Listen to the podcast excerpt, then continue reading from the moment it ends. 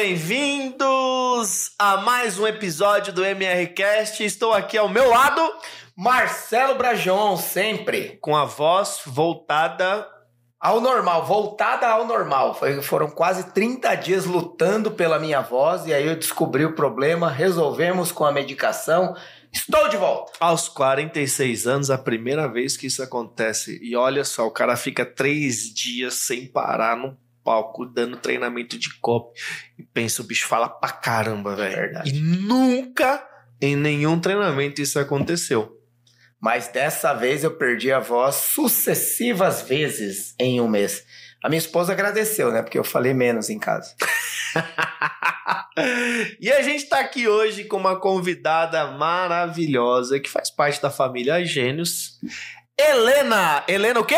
Helena olá. Deguide, uma salva de palmas! E obrigada palmas. pelo convite. Você que tá assistindo aí pelo YouTube, uma salva de palmas pra Helena. Ah, queridos, muito obrigada. Adoro vocês. Estar aqui pra mim é sempre um prazer, uma alegria. Seja bem-vinda. Esse hoje a gente vai trocar uma ideia aqui. Bora. A Helena também é membro dos Gênios. Ai, sim. Família eu- Gênios. Eu lembro até hoje, o dia que você foi entrar no Gênios, você falou, ai meu Deus do céu, eu nunca fiz um investimento tão alto na minha vida. Será que, ai, como é que foi isso? Eu quero muito fazer parte, eu tô acreditando que vai funcionar. E hoje tá aí explodindo, É. cada vez mais. Não, esse ano promete. Esse ano tá uma reviravolta geral, assim, completa. Muita coisa. Muita Vamos coisa. falar sobre essas reviravoltas, logo reviravoltas mais. da vida. Mas Uhum. antes disso, eu queria que você falasse quem é a Helena. Quem é Helena? Bom, Helena é uma, uma menina do interior de São Paulo. Nasci em Ribeirão Preto e morei em Ribeirão, fiz faculdade lá. Daí, com 21 anos, vim para São Paulo. Faculdade de quê? Eu fiz jornalismo. Hum, Ai, eu já sabia, eu perguntei só pra ajudar quem tá assistindo. Assim, o meu pai é jornalista e quando eu era criança, ele sempre trabalhou em TV. Quando eu era criança, ele levava a gente na Globo, na TV Cultura, Legal. todas essas TVs maravilhosas. Eu e a minha irmã, a gente achou que, né, trabalhar em TV era muito Na legal. Globo lá em, na filial em Ribeirão. Não, não, aqui em São aqui Paulo. em São Paulo. Uhum. Falando em Globo, um grande abraço ao Bruno Boni. Bruno Boni. Bruno Boni. Querido, queridíssimo também. E decidimos, né, eu e ela fazer jornalismo. Então, é, trabalhei como jornalista, né, por um tempo. Ah, chegou uma hora que falei, cara, não é isso que eu quero. Tipo, não. Não sei, não é tanto assim é, que eu via que o futuro da profissão não tava legal e realmente, né? Hoje ser jornalista não é como, como antes, né? Ah, mas eu, eu queria mais. Aí vim para São Paulo, fiz uma pós aqui na USP em marketing. Só que olha só, essa pós é, que eu fiz era marketing tradicional Uhum. para vender água, para vender produto, para trabalhar em agência de publicidade. E foi muito legal. É, trabalhei um pouco na área também. E aí, enfim, aconteceu uma reviravolta na minha vida. Eu fui morar no Rio de Janeiro. O que Com- foi essa reviravolta? Eu namorava, né, um, o Fábio, uma pessoa é, muito inteligente, um cara Uhum. que, assim, foi uma pessoa muito importante na minha vida. E ele foi trabalhar no Rio. Uhum. E eu fui também pra lá trabalhar na, no ramo de formaturas. No ramo. fa- evento? Evento, evento de formatura. Organizando o evento? É, eu. Como diria minha mãe, valha-me Deus. Exato. você- Não organizava o evento, mas eu era a ponte entre é, o evento da formatura e a parte da fotografia da formatura. Não, eu falo isso porque Você falava é- com o fornecedor. eu, eu falo valha-me Deus porque é, é- é excessivamente trabalhoso. Falo isso É porque minha esposa lidou com eventos durante muitos anos. É. E evento, qualquer tipo de evento, mesmo um evento pequeno já dá muito trabalho. Imagina evento de E formatura. a gente tem eventos Sim. aqui. São, É. Aqui na MR a gente faz seis eventos no ano. São três encontros dos gênios, mais três da imersão. Que inclusive, semana que vem, para quem tá vendo aqui, enfim, semana que vem tem gênios. E eu tava falando agora mesmo com o meu time de evento que tá aqui. Falou, meu, tem que acontecer tal coisa, tá só faltando isso. E é um saco. É, é. É muita coisa. Imagina uma formatura de uma PUC. Milhares de milhares pessoas. de pessoas. E aí você lidava com o fornecedor. Não, então, eu fazia a ponte entre a, for- a festa da formatura e, a, e a empresa de foto de formatura. Então, eu trabalhava para a empresa de foto de formatura. Hum, ah, entendi. Tá. Mas trabalhava in-house de uma Uhum, empresa uhum. de fazia a festa. Né? Literalmente uma reviravolta, né? Uma De jornalista Aí pra... você ficou lá no Rio de Janeiro por Rio, quanto tempo? Um ano Fazendo isso aí. fazendo isso aí. Aí voltei para São Paulo, voltei para a mesma empresa.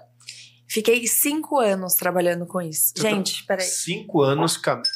Sininho. Ninguém sabe. Trabalhei com formatura cinco anos. Cinco Cara, anos. essa eu não sabia. É. Nem eu, Helena. Não, eu falo que eu não sabia porque eu sou amigo da Helena desde 2017, É, né? exato. E já conversamos, olha, Muita coisa. muita coisa. É. E eu não sabia disso. Pois você é. conta isso? Você já contou isso abertamente, assim? História? Ah, eu acho que sim, mas. Enfim, na internet? poucas Alguém? pessoas Na sabem. internet? Acho que não. Caramba. É. E pra quem não sabe, o sininho tocou porque são coisas nunca antes reveladas, íntimas ou delicadas. Aí o sininho. Então, eu trabalhei com formatura. E aí, olha só. Nessa época, eu. É, como eu trabalhava com a parte de fotografia, Uhum. eu falei, vou fazer um curso de fotografia. E desde criança, eu sempre fui uma criança muito é, criativa. Eu gostava de fazer. é, co- é, fazer. é, montar coisas assim, artísticas, sabe? É, Uma artesã. eu fazia aula de pintura, é. Eu era Criava das coisas. artes. Das artes. Das artes. É, Vou viver vendendo minha arte. A aula de educação artística era 10. exato. É isso. E aí falei, não, vou fazer um curso de fotografia. Fiz uma formação completa de fotografia. Nossa. Fiquei um ano estudando fotografia. E aí eu decidi sair dessa empresa. Saí dessa empresa e comecei a fotografar. Só que eu fotografava, eu tinha guardado dinheiro e eu falei, não, vou tirar um sabático, porque eu trabalhava, eu trabalho, né, desde os 17 anos. Né? Então, nessa época, eu falei assim: ah, quer saber? Eu vou ficar, vou ficar sem trabalhar um ano. Tinha guardado dinheiro, fazer, vou tirar um ano sabático né? E aí eu ficava fazendo terapia e tirando foto. Você fazia terapia já. né? Fazia terapia. Desde essa época. Sim, porque esse ano sabático pra mim, eu ia me, eu tava completamente perdida na vida, eu ia me encontrar Você tinha tal. que idade época? Eu tinha 30 e 30. Que você começou a se... É. Fez um sabático, foi dar um rolê, bater foto da vida. Comecei a tirar foto, estudar fotografia, tinha 50 mil reais de equipamento. Caraca! É, todas essas câmeras aí fodas que eu, eu comprei. É, Poxa. investi pra caramba. E aí, fotografia é uma paixão até hoje, assim. Uhum. Eu, eu, hoje eu tenho um, um equipamento, né? Um, um bom equipamento ainda. Vendi uma parte das coisas que Mas ainda tinha. faz por hobby. Faço. Legal. pô. Sério? Faço. Eu Amo. não imaginava É. isso. Você sabe uma. uma eu, eu- tô abrindo um parênteses aqui para você concluir a sua história, mas é, é, recentemente a gente descobriu, por exemplo, nem sei se poderia falar isso, mas vou falar porque o Vinícius Possebon é DJ. Ah, Ah, é. nossa, DJ, sim. DJ de festa de Mano, ele, casamento. é, imagina, o cara é o número um do mercado fitness no Brasil e nas horas vagas ele aceita trampo de DJ, mano, em festa. Se você é eu de tô Floripa... pensando aqui você É tirando diversão, foto. é, é, é diversão, mas é uma coisa que desafia um pouco o nosso cérebro, assim, né? Então, eu sou uma pessoa que eu busco muito, e acho que muito nas artes, muito nessa parte Criativa. criativa. Sempre fui assim, né? Então, é, a fotografia, pra mim, ela me traz muito de uma coisa que eu amo, que é, que é arte. Aí você ficou um ano no sabático. Fiquei um ano. fotografia e tal, não E sei o fazendo quê. terapia, tentando me conhecer e tentando, assim, e, e, e pensando o que, que eu vou fazer da minha vida, né? Tipo, tava, é, nessa época, eu tava solteira, fiquei solteira também. Ah, você tinha terminado o relacionamento. Terminei você- relacionamento Detox. seis anos. Você ficou Detox, seis não. anos. É, ia casar, né? Não casei, fiquei solteira e me encontrando ali, né? E aí, um belo dia, eu fui jantar com uma amiga, Olivia. A Olivia. A Olivia, A Olivia. que era da inversa. Isso. Olivia. E ela falou pra mim, Helena, eu tô trabalhando num lugar muito louco. Hum. É muito diferente. E eles estão precisando de pessoas que gostem de escrever. Chama empíricos. Hum, Quando ela falou isso, eu falei, nossa, que nome, né? Nada a ver, né? Que nome estranho. Ela falou assim: Meu, os caras são muito inteligentes, eles são incríveis e eu tô amando. Vai lá, faz uma entrevista. Porque eu, eu sempre gostei de escrever, acho que. é, ah, porque, por que, que eu me tornei copywriter, né? Foi um acaso do destino, mas a meu favor, eu acho que é, foi uma uma vida, né, de muita leitura, porque meus pais sempre le- leram muito, então eu sempre tive o exemplo da leitura em casa. E gostava muito de escrever também. Você tinha formação jornalística que te Tinha. dava um viés crítico, uma Sim. visão da realidade, uma interpretação de fato, Exato. que é importante para quem lida com copy, né? É, É, olhar para pessoas, entender o que mobiliza essas pessoas, qual é a palavra que você usa para chamar a atenção da Isso é próprio de um jornalista. né? é. E tem também essa questão de lead, né? Aham. Do, do- da manchete, Uhum. do gancho, tudo isso tem muito a ver com né, a nossa big idea, né? Do mais importante. Eu já fechei jornal de TV. Quando você fecha um jornal, as, as manchetes, elas são grandes. O que, que é fechar um jornal? É quando você pega o que o apresentador vai falar Hum, e você edita, né? Você vai é, fechar aquele texto. Então significa que Ah, tá. Você faz uma uma finalização finalização. baseada em manchetes e desenvolvimento delas. Entendi. É, então, o que, o que o William Bonner fala lá é. Sei lá. Boa noite. É. Tá. o- uma tempestade, né? Deixou várias pessoas. Então, Uhum. aqui, aqui- aquilo, ele tem que ser muito direto, tem que fazer a pessoa ter vontade de assistir Hum. o jornal. Nada mais é do que você chamar a atenção com uma ideia. Que, aliás, ele tá lendo TP. Talento Uhum. TP, sim. Mas o jornalista, ele tem, né, essa, ele tem Sim. que ter essa. é, esse, vou chamar a atenção, vou atrair, né? Não é a notícia pela Porque notícia. na maioria das vezes não é ele que escreve, né? É alguém que é o escreve pra editor. ele. Uhum. É o editor do jornal. E aí tem um lugar estranho chamado Empíricos. Bom, fui lá. Cheguei lá. é, quem me recebeu foi o Beto Torelli. É, fiz uma entrevista com eles. Né? Não fazia ideia do que era copy. E eles me pediram um, texto, um texto de Uhum. teste, né? E me deram uns exemplos, tal. Fiz um texto que assim, eu tenho vergonha desse texto porque é tudo menos um copy, né? E ah, passou um tempo, eles me chamaram, né? Então, entrei é, sem realmente fazer ideia do que eu ia fazer lá. E aí é onde cai aquela palavra que a Olivia falou: Meu, eles são muito loucos.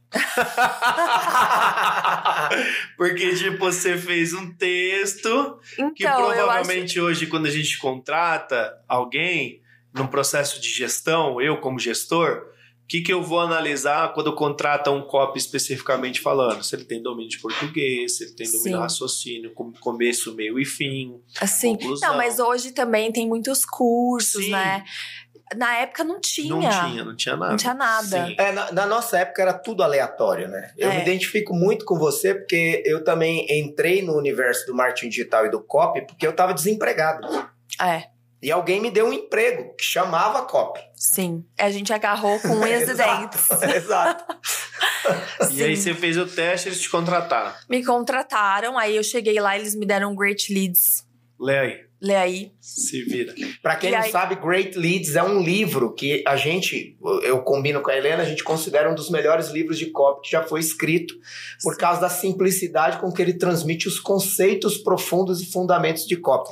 E com exemplos, né, É. muito bons, assim, que é, eu acho que a dificuldade, a maior dificuldade hoje de um copy entender conceitos de copy, E fundamentos, né? fundamentos é- são os exemplos, né? Porque Exato. É difícil você pegar exemplo de tudo quanto é lugar ali e, compilar, né? Fazer uma Aham. curadoria.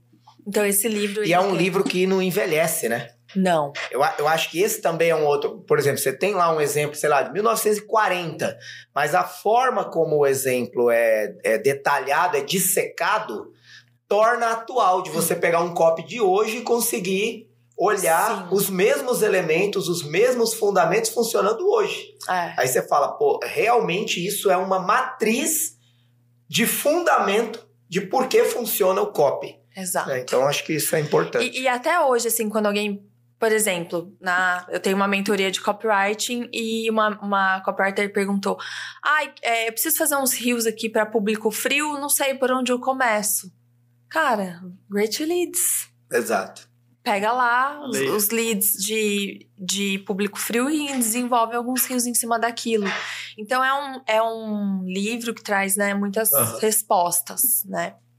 E, enfim, li esse livro e aí comecei. E, e foi ah, uma coisa interessante, assim, que eu não entendia muito sobre investimentos também. Então eu tinha duas coisas para aprender: investimentos e, e copy. E a minha chave mudou muito quando eu comecei a investir. Então, isso é quando a gente está vendendo alguma coisa, né? É muito importante a gente ter feito aquilo, Sim. né? Porque Eu chamo isso de se misturar com o que faz. se misturar com o que faz, Porque exatamente. senão você vai fazer por, Por fazer. obrigação, por protocolo, porque tem que E sem fazer. entender realmente o que a pessoa do outro lado ali tá É, sentindo, é. tá pensando, né? Então foi isso, era uma época que 2015 não tinha curso de copy nenhum, assim. O Albertoni tava começando. É, tinha Albertoni, tinha, Tinha o- Conrado Adolfo. Conrado Adolfo. O Érico, o próprio Érico, É, mas não aprendi fórmula, em curso. Não, não, não, Não, tinha não. curso Né? de Não tinha um, copy. um de- curso de específico de copy. É, era, o, era o Albertoni, o, Conrado tinha o copy o Conrado, samurai, né? O Henrique Carvalho tinha um simples, era, era um copywriting básico, É, né? E tinha a máquina automática de vendas. Máquina automática de vendas, Rodrigo que é do, e do, do, do Bruno, Polesso Bruno e do Piscinini. Piscinini. Ma- Mas assim, ó. Era por aí. Era. O curso, né? André você- já estava no mercado nessa época? Eu acho que Nem sim. lembro. Nem lembro. Mas é, é, é uma coisa que eu penso até hoje, né? Assim, o, o curso ele vai te dar uma base, mas só a prática vai te dar a profissão, Uhum. Né? Então, a minha profissão de copy ela foi conquistada muito no dia a dia mesmo, de, de- Escrevendo de, todo escrever, dia. errar e acertar e corrigir. E e foi assim, eu tenho muito orgulho, sabe, do, da minha trajetória, porque foi, não foi nada, né, meteórico, não foi nada assim rápido, né? Foi uma carreira construída de- devagar, porém muito sólida.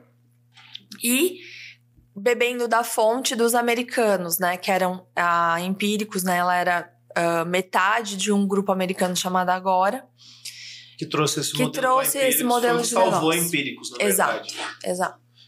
Então a gente bebeu muito dessa fonte, né, dos, dos copywriters americanos, Mark Ford, Bill Bonner, é, a própria John Ford, né, que é o autor do Great Leads. E, e aí eu fiquei obcecada por copy, obcecada, obcecada, assim. Eu estudava, só eu só fazia isso. Você lembra o seu primeiro copy que você escreveu? Lembro. Foi um copy de um produto chamado Melhores Ações da Bolsa.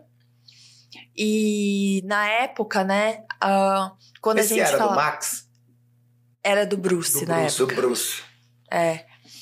Na, na época, então, quando a gente falava de ações de longo prazo, né, que era o, o mote do produto, o primeiro nome que vinha era Warren Buffett, né? Uhum. que é aquele investidor americano que tem.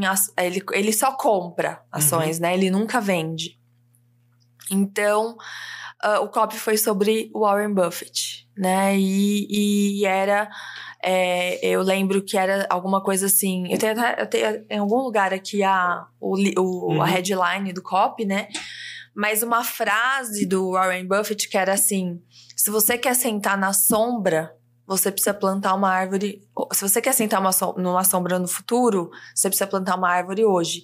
E ele falava isso para você comprar ações hoje, para você ficar uhum. rico e sentar na sombra no futuro.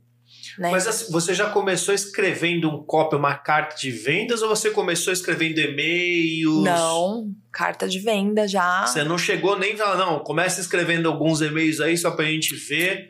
Tá, era... tá aqui o produto. Não, era tiro, e, porrada E como é que você fez esse processo, por exemplo, do porque o especialista na época aí era o Bruce. É, Bruce E aí te, te, te, falaram que você tinha que sentar com ele. Como é que foi o, o operacional mesmo da coisa ali, os, os miúdos? A gente tinha, né, um... A gente conversava bastante uhum. com... Porque Empíricos, naquela época, tinha 50 pessoas. Uhum. Era muito pequena, era uma família. Uhum. Então a gente tinha um relacionamento muito próximo com os analistas, né, de, de investimentos. Mas, assim, esse copy especificamente, eu lembro que eu estudei o produto, né? E, e fiquei ali pesquisando, tentando achar uma ideia. Eu, eu entendi, né, essa questão da ideia por conta. Aí, eles já tinham feito Sim. vários copies, né? O fim do. Eu entrei depois do fim do Brasil, ah, pra você ter então ideia. Já... Então a gente é, estudou e a gente meio que. Assim, eu fazia o copy, mas eu tinha pessoas muito boas Sim. ali para corrigir, pra né, melhorar. O próprio Torelli, né? O Sempre Torelli. foi essa pessoa guia, né? Sim, o Vitor, né, o na Victor. época. E. Então. Um, era maravilhoso porque a gente soltava um copy e como ninguém fazia, né? Tinha muita, tinha pouquíssimas pessoas vendendo um, é, investimentos para pessoa uhum. física e tinha menos ainda fazendo copy. Agora, você também, pelo que eu me lembro, você também foi a primeira mulher que entrou como copy na Empíricos. Eu e a, a eu e a Gica, a, eu e a Gica a gente entrou no mesmo dia. Tá, para ser copy pra ser Copy. Depois a Gica foi para outra área. Isso. Uhum. Gica, beijo. Beijo, Zica. Helena, e, e aí soltou, foi pro ar esse copy. E vendia. E aí você, caraca! vendia. Não é maravilhoso? Fala aí se você já teve essa sensação de escrever alguma coisa, colocar pra rodar, olhar e falar. Tá vendendo. Tá vendendo. Porque, pensa, eram as low hanging fruits, né? Eram as frutas de baixo ali. Então era só pegar, não tinha ninguém fazendo. Eu não sei se vocês pegaram aí, mas eu quis puxar um pouco mais como é que foi o operacional ali da coisa, porque isso é um, é um processo importante no desenvolvimento de qualquer oferta, de qualquer coisa que você vai construir para, para vender, né? Então, o que, que você fez? Olhando aqui a sua fala, né? Pô, eu fui e estudei o produto, pesquisei bastante, falei com o analista, só depois você foi começar a escrever. Ah, sim, não. É Tem porque um é, antes. Exato, mas é, é um, um, erro muito comum, principalmente o tempo hoje, ele é escasso, né? Galeras, ah, preciso de um copy para um lançamento para 15 dias. E aí o cara já sai escrevendo. Aí é onde você percebe, eu falo, o Marcelo fala muito disso também, que é onde você percebe que o, o cara não é bom de copy. Uhum. Não se começa escrevendo sem antes pesquisar. É 80% pesquisando, depois você desconecta e o negócio. Ainda que um cara que começa escrevendo, ele é até um pouco mais talentoso, porque a maioria trava, né? Total, mas é que às vezes o cara faz na pressão. Tem que fazer na pressão, tem que escrever, aí não, começa. Mas ele não pesquisou, não foi atrás, não debruçou em cima do produto, Sim. não sentou com analista, não fez uma vasta pesquisa sobre o que é o produto no mercado, como o mercado vê, o que, que o mercado está querendo, o que, que as pessoas estão querendo Sim. referente àquele produto específico. É, ó, vamos falar um pouco sobre pesquisa, porque é um tema muito gostoso. Hoje, é, tem o chat GPT, Sim. né? Então, a gente... Que inclusive o Edipo adora. O Edipo É, adora. O Edipo adora. Tipo, é fãzaço. Eu- Edipo, o Edipo um usa o pra chat. GPT pra escrever copy, na verdade. É. Pra É. quem não, para quem tá assistindo e não conhece, é o Edipo Tolentino que a gente tá falando. O Edipo Tolentino é copywriter, ele também é especialista em funil. e- É o Russell Brunson brasileiro. É, exato. E ele Nossa! tem, e ele tem algumas reticências com o chat GPT, mas ele também usa o chat GPT para escrever copy. Abraço, Edipo, É. qualquer coisa comenta aí. E a gente, um dia você vai vir aqui nessa mesa para gravar um episódio com a gente contar qual é a sua relação com o chat GPT. Aguarde o convite, viu? Ai, meu Deus. Ah, Pesquisa. O- não, então. Ah, hoje o chat GPT ajuda muito nessa parte de pesquisa. Sim, Primeiro, ele é eu um mesmo banco. estou desenvolvendo várias leituras de padrão de pesquisa por meio do chat GPT. Nossa, maravilhoso. Isso, né, não tinha na minha época. Aquelas... Não tinha. No máximo a gente tinha um gráfico em pizza ou em barras. Era você mesmo E que tinha que que se pesquisar. virar. É. Aí depois entrou um pesquisador, né? É, Tinha um pesquisador. Preciso pesquisar. É. Alguém ia pesquisar pra você. Nossa, que É. negócio chique. Tinha, tinha isso mesmo. Que morreu, né? Depois do chat GPT. Principalmente porque no, no ramo de investimentos, né, a gente precisa ter muito histórico. aham. Então tem que entrar lá nas ferramentas, no Bloomberg, né, e pegar Uhum. esses históricos. Mas enfim, hoje com o chat GPT você consegue fazer uma pesquisa muito rápido, definir ali uma persona, né? Então, eu gosto até que o chat GPT ele coloca nome, né, na Uhum. persona, faz uma ficha. Então a parte começa daí, é, pra mim, o copy, Uhum. né? Você saber pra quem você tá falando Sim. né? E de preferência ter meio que a imagem dessa pessoa, Aham. né? Então, é, putz, é uma mulher, ela chama Laura, ela tem 40 anos, ela é separada, né? Ela tem um filho que ela sustenta sozinha. Então, você construir essa imagem, porque fica muito mais fácil você escrever pra essa pessoa. Se você É, porque aí depois você pode se imaginar na frente dela Ela. e o que eu tenho que dizer para essa pessoa querer É. ou acreditar no que eu tenho para oferecer que pode mudar a vida dela. Sim, exato. Né? Resumindo, é isso. E aí é- começa a pesquisa né, do, do- da ideia, né? Da, da, do que, que. Como você vai chamar a atenção da Laura, Uhum. né? Pra ela parar o que ela tá fazendo ali, uma mulher super ocupada, e ouvir o que você tem pra falar. Então. é, a gente, eu gosto muito, né? E nisso eu acho que é muito bom saber inglês, né? Pra copywriter. Acho que é Uhum. muito importante, porque uma boa parte da minha pesquisa é em inglês. Então, eu procuro muito é, produtos. Porque às vezes, por exemplo, ontem eu fiz uma reunião com uma, com uma, com uma enfim, uma pessoa do mercado digital que está fazendo um lançamento relevante. Uhum. E a gente estava falando sobre a pesquisa do produto. E é um produto que ainda não tem no Brasil. Né? Então, ela falou para mim, mas onde que eu vou pesquisar? E aí a gente começou, meu, vamos pesquisar nos Estados Unidos, vamos pesquisar copies antigos, Uhum. né? Do, é um nicho de arrecadação de recursos, né? Fundraising, né? Uhum. Que é um dos nichos maiores de copywriting nos Estados Unidos. Nossa. E que é também um dos mais difíceis de se escrever, né? É. Escrever para pedir doação É, é mais difícil que escrever para vender um produto. exato. Porque a, a percepção emocional da pessoa é que ela tá dando. Mas nesse caso. Mas a aí- sensação de recepção é, é mais baixa do que quando a pessoa paga por um, Um produto, produto. que ela vai ter acesso. Exato. É de doação isso aí? É. É captação, né? Captação de recursos, né? Doa- Doação. Quem tem um copy muito bom é o Médico Sem Fronteiras, né? Exato. Quem já assistiu aquele comercial do Médico Sem Fronteiras? Que é inclusive baseado no episódio da pesquisa de Daniel Kahneman da Roquia. Isso, exatamente. A- a- as campanhas do Médicos Sem Fronteiras, do Acnur, são baseadas que as pessoas doam mais para ajudar uma pessoa do que, do um que. É. uma multidão de pessoas. Porque a conexão emocional é mais direta. Exato. Então eles contam a história de uma criança, de um abandonado, Uhum. E isso te emociona. Se falar assim, ah, tem um milhão de pessoas passando necessidade, é um grupo aleatório, amorfo, não tem conexão com você. É. Então, é, é- se você quer conhecer mais, procura na internet história de Rokia, R-O-K-I-A. Aí vai ter lá todo o estudo que foi feito por Daniel Kahneman, e depois foi propagado por Robert Cialdini e outros peritos de comportamento humano, explicando por que, que a nossa mente humana age assim. Isso.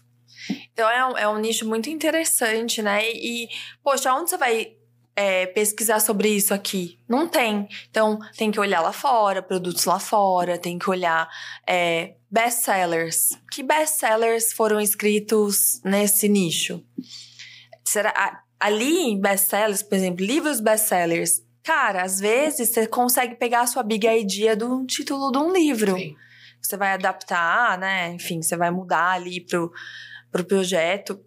Mas é uma delícia essa parte de, de você ficar pesquisando, né? E agora eu achei um tesouro chamado ClickBank. Vocês conhecem? Clickbank. Eu já ouvi falar, mas não, Cara, não usei, então não conheço. ClickBank é um, é um site americano Ah, sim, é de, como- é uma- de afiliados. É, é como se fosse a Hotmart, Isso. só que o mercado americano. Isso. É, um, é uma grande plataforma. É uma grande plataforma. Exato. Dentro dessa plataforma, eles têm os best-sellers Uhum. é, de, enfim, produtos e com páginas de vendas. Então, só que são nichos, por exemplo, é sobrevivência, tá? Lá nos Estados Unidos você acha produto de Tudo. trocentas. Mas por que que aqui no Brasil esse, esse nicho ainda não explodiu? Eu acho que é uma questão de tempo. Porque, vê, a gente tem aí ah, uma parte grande da população que está se voltando para isso, né? Para ah, aprender a atirar, aprender a se defender, defender. né? Aham. Tem um, um, Uhum, um- uma- movimento. um movimento, né? Até político Uhum, uhum. em re- em relação a isso. Então, é um, por exemplo, é um nicho que, eu, na minha opinião, vai explodir daqui a pouco. Né? Esse de sobrevivência, Uhum. como, se- como se defender. Uhum. Mas também tem outros, né? Então, ah, eu não sei, eu sinto às vezes que o mercado brasileiro tem muito caminho pela frente ainda. Tem. Embora as pessoas acham, ai, tá Então. saturado, né? Eu quero entrar um pouco. Eu, eu tenho algumas perguntas aqui para te fazer sobre essa trajetória, porque a gente tá aqui, ó, quantos minutos tem ali? 34. 34. Meu Deus. É, para entender quem é a Helena. É, nós dá Não, uma desviada Tá- nisso. não, tá tudo Não, não. bem. A gente foi progredindo, foi evoluindo. Mas onde eu quero chegar é o seguinte: você tem esse prazer quando você está estudando, quando você está pesquisando, quando você está conhecendo mais e melhor sobre a audiência, sobre o produto, sobre o especialista, sobre o mercado, sobre a concorrência. É, é um prazer para você, dá para ver quando você fala. Por exemplo, você deixou copy de lado. Por exemplo, você não falou assim, vamos falar um pouco mais sobre copy, porque é importante. Não, você falou assim, vamos falar mais sobre pesquisa. Aham. Então, assim, o que que, o que, que dá para entender? Que pesquisa para você é a- o motor que move a coisa toda. Só que, só que, pesquisa leva tempo, pesquisa gasta neurônio, pesquisa te dá conflito, pesquisa te coloca diante do que você não quer encontrar. Ah, é verdade. Quando você encontra, por exemplo, alguma coisa que combate o que você gostaria de dizer no copy. Aí você fala, pô, eu, eu, eu achei que eu poderia ir por esse caminho, mas a pesquisa está me revelando que não. Por que, que eu tô dizendo isso? Porque isso é um exercício extenuante. Não dá pra. Pô, é gostoso porque a gente é curioso por natureza. Então a gente gosta de aprender, a gente gosta de ler, a gente gosta de procurar, a gente gosta de vasculhar. Mas a gente sabe também que a gente vive num mercado onde as pessoas buscam um resultado tão rápido que elas não sabem mais controlar o emocional para conseguir parar, conhecer, esperar para depois fazer. E aí eu, eu, eu tenho visto, inclusive, que pessoas preguiçosas têm um rendimento nulo no mercado digital. Uhum. Nulo. Porque a- o único esforço que elas conseguem fazer é olhar o que estão fazendo e copiar. E fica tudo igual. Exato. Aí depois não sabe por que, que a taxa diminui em qualquer formato de venda no mercado. Claro. Uhum. Porque tá tudo igual. Sim. Por que, que você muda de canal quando vem o comercial? É. Então, os copiadores treinaram as audiências a fechar as páginas, a não assistir os lançamentos, a não se inscrever nos eventos. Porque ficou tudo igual. Uhum. E aí eu quero a sua visão sobre isso. Tá. Porque nós que treinamos copywriters, Uhum. Você tem alunos, você tem mentorados, você. Né? A, a mesma coisa eu. Tenho alunos, tenho mentorados, tenho grupo de mastermind. Nós treinamos copywriters. E a gente percebe essas barreiras, esses desafios. Né? É, é, ensinar meia dúzia de regra de copy é fácil, nem precisa de mim. Inclusive, se você estiver procurando isso, nem compre curso, porque você não precisa. É, você lê o Great Leads já tá bom. Você pode copiar pro resto da vida. É, agora, se a pessoa quer aprender a pensar de verdade num processo íntimo, pessoal, porque você tem o seu estilo, eu tenho o meu. Inclusive, para quem não sabe, a Helena e eu já escrevemos juntos dois ou três lançamentos juntos, literalmente juntos. Um escrevia o e-mail, o outro escrevia o CPL, depois ela escrevia o CPL, eu escrevia a sequência de e-mails. Só que a gente tinha essa capacidade, a gente tem, a gente desenvolve, a gente luta por isso, de, de dar para as pessoas essa, essa crença positiva de que cada um pode pensar no seu copy sozinho. Sim. Então, me fala sobre isso. Ah, é, assim, eu vou até soar repetitiva. É, porque eu usei isso como um desabafo. É, é, não, eu falo muito isso e sou bem repetitiva em relação a isso, mas eu acredito que, como você disse, né, a gente tá envolvido muito em copy o tempo todo. Então você tá vendo lançamentos dos membros dos Gênios, eu tô vendo os lançamentos é, do- dos meus mentorandos. Então, o dia inteiro eu fico revisando copy. Agora eu tenho uma agência de copy, então eu escrevo copy para pouquíssimos clientes, mas escrevo ainda.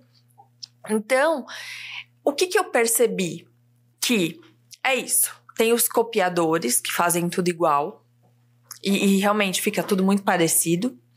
E tem a- a- as poucas pessoas que entenderam que o formato não importa mais tanto. Então, se você vai fazer um lançamento com quatro vídeos, se você vai fazer um lançamento ao vivo monstruoso no celular, nananã, é bom você saber. É óbvio que é bom, como copywriter, você saber esses formatos. Agora, o que realmente vai fazer a diferença no copy é a ideia. É o que vai fazer a pessoa parar o que ela está fazendo para ler o seu texto. E aí, aonde você vai encontrar essas ideias?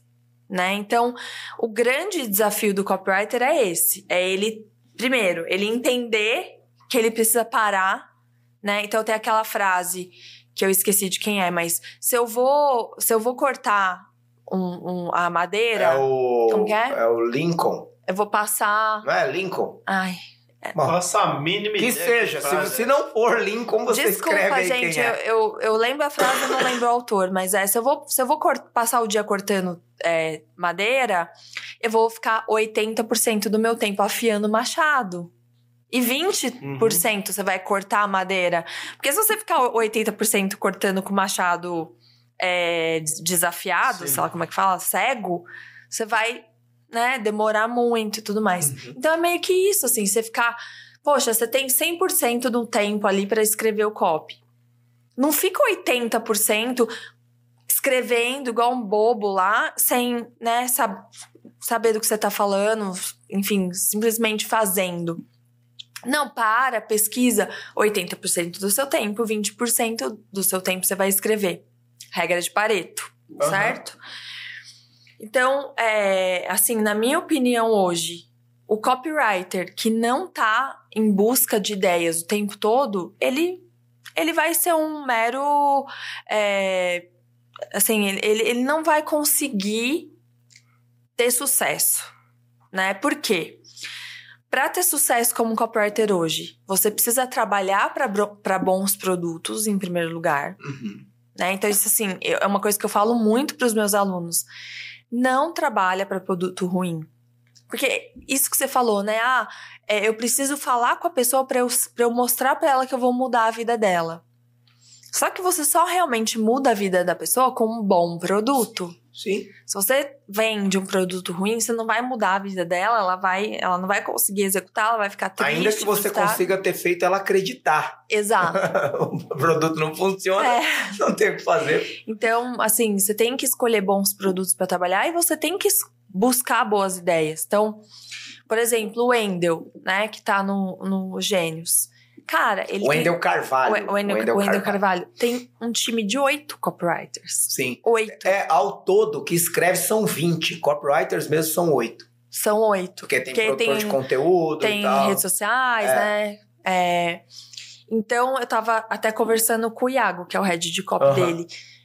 O cuidado que eles têm com a concepção de um lançamento, com a concepção da ideia, né? Então, isso é é, faz jus ao faturamento dele. Sim.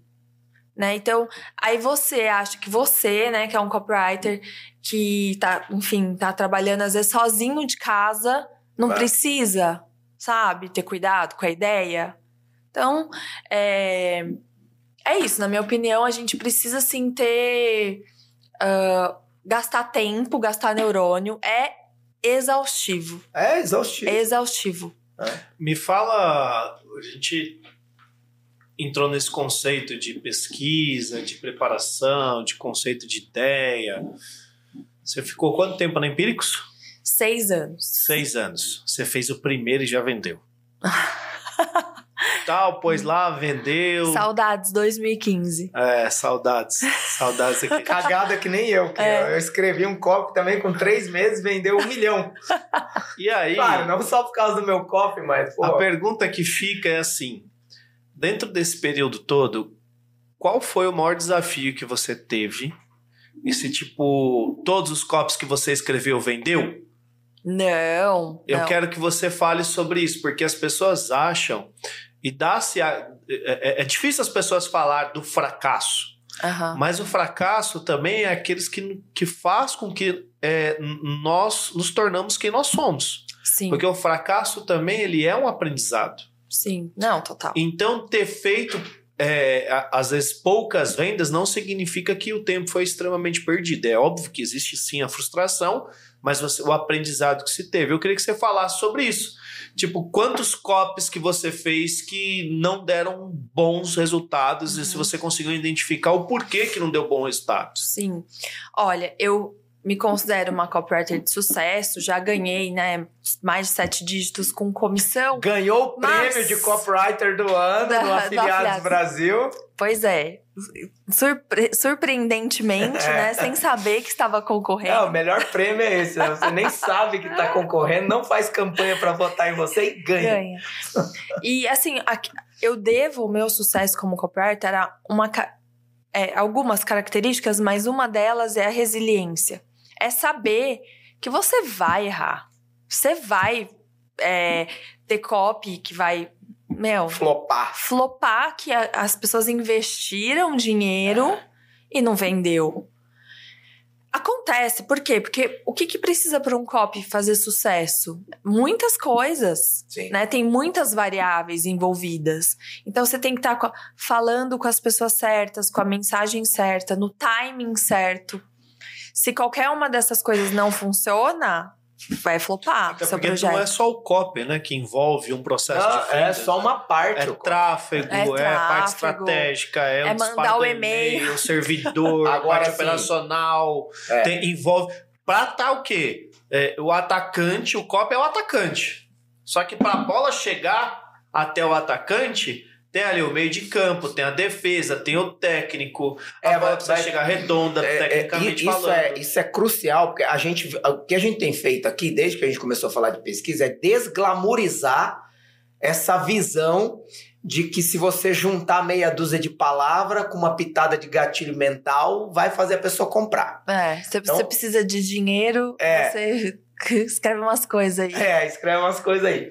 Mas o que o Rodrigo falou, associado a essa desglamorização, e que não é negativa, muito pelo contrário, quem realmente quer ter resultado nesse mercado tem que enxergar a realidade de fato. Tem um ponto que é. Sim, são muitas variáveis, além do copy, que definem o resultado de um lançamento. Mas nenhuma outra variável permeia todas as outras fases como copy. Uhum. Então, Sim. essa é uma coisa que ninguém pensa também. Por exemplo, o tráfego. Tem copy no tráfego. Uhum. O e-mail. Tudo tem... envolve a comunicação. Exato. Então, tudo que leva palavra tem copy. Então, às vezes, a pessoa está pensando no CPL, está pensando no vídeo de vendas, está pensando na carta de vendas, está pensando na página de vendas, mas está esquecendo as outras fases que antecedem a pessoa chegar ali e não está gastando o mesmo tempo e energia pensando em como escrever o melhor e-mail, a melhor mensagem, a melhor Sim. página de captura, mas daí em diante você continua. Inclusive, uma das coisas que eu tô obcecada agora é anúncio. Porque, assim, é muito, muito, muito importante e muda muito o jogo. É, ué, vai, ninguém chega no seu copy sem É, a agora, parte do. pensa bem, copywriter que tá vendo a gente aqui. Quem nunca deixou o anúncio por último e fez rapidinho ali? Total. É exatamente isso que eu tô falando. É. Você gasta uma semana escrevendo um VSL e cinco minutos escrevendo o e-mail que vai levar a pessoa pro VSL É. ou o anúncio que vai levar a pessoa pro VSL. Sim. Aí a pessoa não vai pro VSL porque o seu anúncio foi ruim, o seu e-mail foi ruim e aí você não sabe por que não converteu. É porque não importa o quanto seu copy é bom, se a pessoa não chegar lá, ela não vai comprar. Qual foi o copy que menos É, vendeu? o copy que menos vendeu, vai lá. O copy que Você menos lembra? tipo vendeu, assim, não. putz, vendeu 5, vendeu 15, vendeu 30. Ou Vendeu qual foi o meu maior erro? Cara, ó. Que tipo, que mais te marcou assim? Fala, puta, esse aqui foi triste. Teve um que me marcou, não posso entrar tanto em detalhes. Foi na assim. Empíricos? Foi. Tá. Foi um lançamento, Uhum. né, que eu escrevi. é, que foi no. O ano da pandemia foi 2020, né? Começou em 2020. Foi. Pra é, nós, né? Pra nós. No Isso, mundo começou era- em 2019. Pra nós, Em 2020. Era, um, era no começo desse ano. E a gente prometia, assim, que o ano da pessoa ia ser o melhor ano da vida dela. E, E aí, entrou a pandemia. entrou a pandemia e, não, assim, claro, né? Não foi depois que entrou a pandemia, né? Mas, assim, a promessa ali já Tava morreu. todo mundo morrendo de medo na E, e a gente tinha esse, né, esse lançamento ali rodando e uma incerteza e, e foi ruim, né? Engraçado, né? Eu, olhando assim, né, na minha percepção, se esse lançamento que você colocou que poderia ser o melhor do mundo fosse mais pro final do ano, ou porque a gente ficou praticamente mais de um ano em pandemia, né? é 2021 que começou a baixar. Mas todo mundo, mas ainda ficamos em casa. Sim, sim. É, se fosse ali finalzinho de 2020 para começo de 2021, esse copy, na minha visão, tinha explodido. Porque o que aconteceu dentro do mercado é, educacional utilizando marketing digital? Porque, querendo ou não, nós estamos no mercado de educação. Nós Uhum. vendemos o quê? Educação. Utilizamos um marketing digital para vender educação. Pra o pessoa- nicho que nós trafegamos é o nicho de educação. É, O que, que aconteceu? Participo de Mastermind há, há bons anos, né? E aí eu lembro até que o Érico ia fazer o lançamento e tal. E tava todo mundo, e agora que a gente investe, vou tirar o pé. Eu lembro do Érico falou: eu não vou tirar o pé, eu vou sentar o pé. Por quê? Porque eu tenho um feeling e tá todo mundo conectado na internet. Uhum. E aí foi quando os lançamentos, assim, foi estrondoso os Bombaram. números, os resultados começaram a explodir. Porque tava todo mundo em casa. Sim. Tava todo mundo focado aonde? Na internet. Ninguém desviava o olhar disso. É. Só que depois, hoje, os números estão, tipo, equalizados no número real. É o Porque que no mercado números- financeiro a gente chama de, de ajuste, não é ajuste, né? Pô, esqueci o nome. Vai. Atrapalhei e esqueci o nome. É que, é, Foi é, mal. inclusive, até os números que as plataformas é, de pagamento, Hotmart, enfim, trouxeram. São números astrondosos, assim, estrondosos, na verdade, no meio da pandemia. que Subiram um faturamento absurdo. Isso fez com que o nível de consciência das pessoas referente ao mundo online, que o Brasil estava vindo numa crescente de compra online. Meu pai nunca tinha comprado online, meu pai tinha medo de usar cartão de crédito. Mas a pandemia forçou que todos voltassem a fazer o quê? Aquisição na internet. Isso. Para o nosso mercado, isso foi incrível. Sim. Então, o que, que a gente fez? Uma antecipação do que algo iria vir acontecer no futuro para esse período. Então, a gente é como se fosse antecipar a receita, né? Trouxe para cá, a receita. Lembrei, é uma correção, Explodiu. né? A linha de É. correção, Correção. né? Quando um, um ativo tem uma queda muito grande, uma alta muito grande, espera que ele vai corrigir. E Quem agora. começou naquela época bombando, hoje tá. O próprio. Penando. O, o, Wendel, assim, o Wendel já vinha num trabalho, inclusive a gente vai trazer o Wendel aqui. É, o Wendel, ele vinha já num trabalho há muitos anos de desenvolvimento pessoal e tal, mas onde ele explodiu foi na pandemia. É, Isso explodiu de uma forma estrondosa. sim. E é o que é hoje, claro, por todo o trabalho que já fazia de base, né? Eu, eu, eu sempre comparo ao jogo de futebol, porque quando você prepara muito bem a base, chega a hora de explodir, você tá preparado, você voa. Se a base não está muito bem preparada, você vê jovens aí começaram no futebol e se perderam porque não tinha uma base bem feita. Não é base só técnica, mas a base estrutural, familiar, conceito, valores e várias coisas. Mas vendo isso, é importante que. Por isso que eu falo sobre a- essa questão. Se, o- se o time desse copy fosse um pouco mais para frente, eh, todo mundo estaria nessa. Puta, esse ano vai, porque esse ano já foi uma bosta. É, verdade. Entendeu? Se fosse um ano depois. E o time às vezes é importante para a ideia, ao mesmo tempo você pode perder o time É. daquela ideia. A gente já perdeu o time de ideia. Nossa, Mas, sim. Marcelo, Inclusive na pandemia. Montamos uma ideia e aí demorou, demorou, demorou, demorou. Falei, cara, Aí, aí o lançamento com o cliente flopou, aí outra pessoa foi e fez exatamente a mesma ideia. E não dá pra dizer que copiou, porque era a ideia que tava pairando. Tava ali no top of É, mind. exato. Exato, porque o, o, o espírito da época, o momento, dizia que aquela era uma boa ideia. Então as pessoas mais sensíveis Você absorveram. lembra a ideia? Você lembra? A retomada. A retomada. Putz. A retomada. A retomada. Olha que incrível. Mano, escrevi o lead, tudo tal, vai bombar, escrevi página de captura, aí o cliente flopou, deu pra trás, não rolou. Quem fez a retomada? Ai, A Empix. Uhum. E eu não conversei com ninguém. Eu, eu, eu lembro que quando eu vi, eu fui na mesa do Rodrigo e falei: olha aí esse link. A retomada. Todo tamanho. O que, que você faz com a sua ideia magnificamente elaborada? Rasga, joga fora, porque não presta mais, pô. É. Helena, eu quero te fazer uma pergunta. É, eu até anotei essa pergunta aqui como a primeira que eu ia te fazer. É seguinte. A Helena começou nesse mercado digital e de cópia há quantos anos? Oito. Oito anos. Podemos dizer quase uma década. Quase uma década. Quase uma década. De lá pra cá, o que você vê, sente ou percebe que mudou no mercado digital e no universo do copy e como isso impacta positivo ou negativamente o que você vive hoje? Nossa, tudo mudou, né? Acho que muito mais gente, é o, é que o Rodrigo falou, né? Nível de consciência das pessoas aumentou, né? Em relação a, a- ao marketing digital. Então as pessoas. Você vai, falar, você vai fazer um, um lançamento, você vai falar quatro vídeos ao vivo, online, grátis, nananana, a pessoa sabe que você vai vender alguma coisa no final, né? E o desafio é você realmente surpreender. E eu- é uma coisa que eu penso muito, sabe? Porque quando a gente vê campanhas muito. É, que você olha e fala assim: caralho, isso aqui é muito bom. Muitas vezes elas vêm, pra mim pelo menos, tá? Elas vêm do mercado publicitário.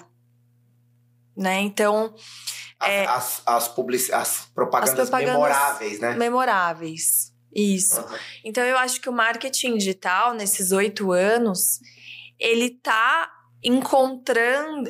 Eu acho que vai chegar nesse ponto em que a gente vai ter que fazer campanhas memoráveis também, embora seja mais rápido, né? Assim, você faz um lançamento, dura um mês, acabou, muda, muda o disco, né? É, eu, beleza, quando você terminar, eu quero voltar nesse ponto aí do muda o disco, vai. Tá. E então eu penso que, primeiro, né, o mercado evoluiu e, e amadureceu no aspecto de nível de consciência, né? Então as pessoas estão tão mais espertas no que tá rolando e você tem que é, ser mais original, driblar mais essa sensação de que você sempre tá querendo vender alguma coisa. O lead tá mais caro, e eu, eu acredito que vai ficar mais caro ainda. Sim.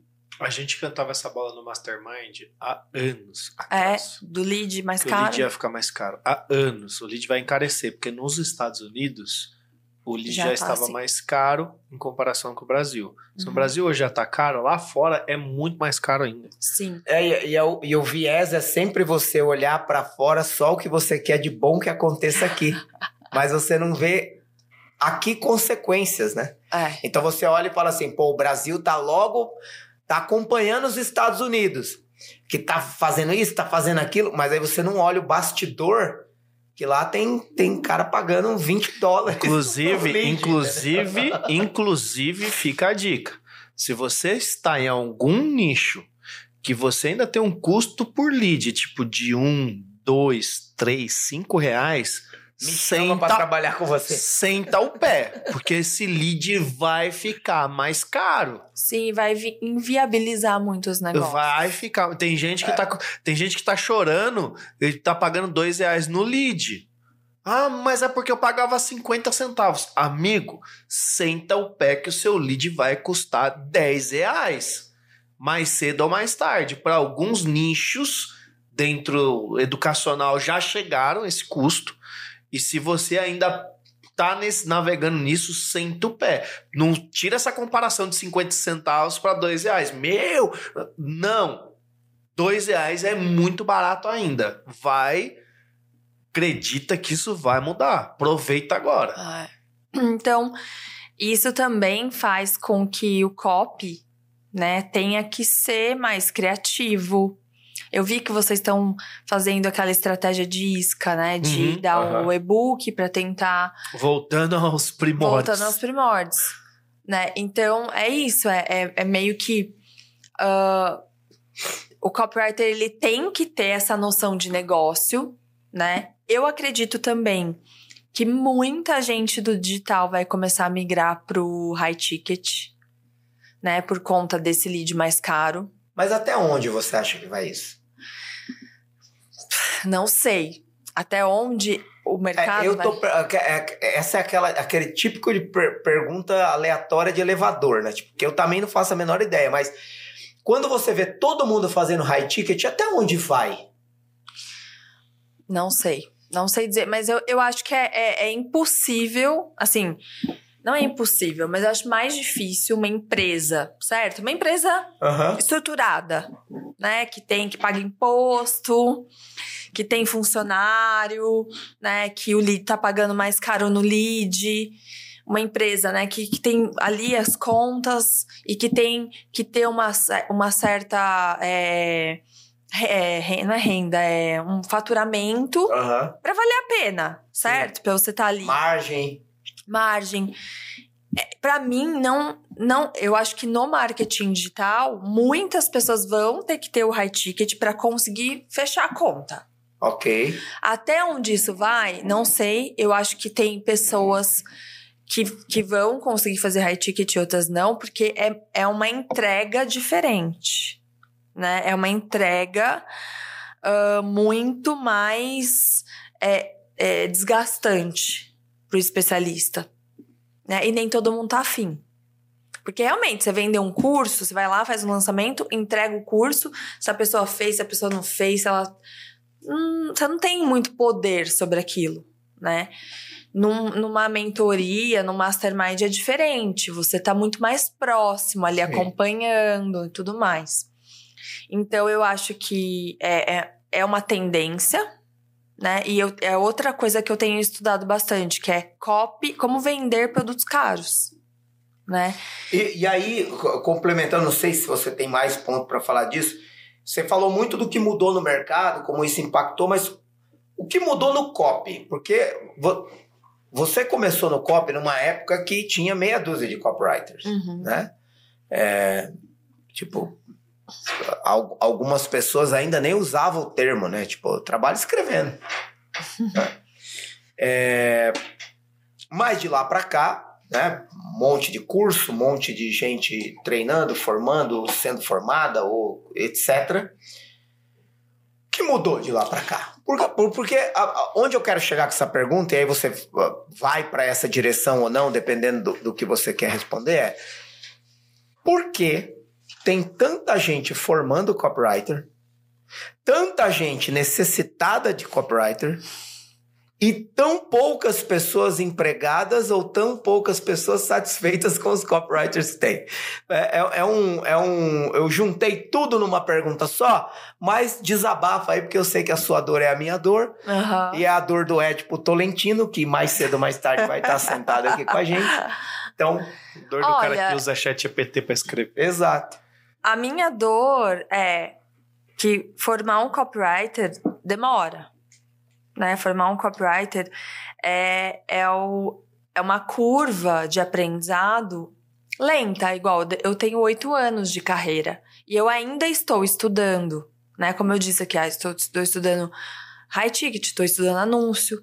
Então, é o copy, bom copywriter, ele precisa ter essa curiosidade, sabe? Essa vontade de aprender e tal, e ser melhor. Eu acho que é, um bom copywriter hoje precisa saber estratégia, ele precisa entender né, o negócio como um todo, e ele tem uma responsabilidade de uh, é, não só vender, mas fazer isso de uma forma diferente, criativa, né, surpreendente nem todo mundo tá afim, né, de, de gastar neurônio. Então eu acho que o problema hoje do mercado é que é muito mais fácil ser copiador e aí o chat GPT até vai trazer uma dependência para muita gente, né, que não vai conseguir escrever mais sem usar o, o robozinho, né?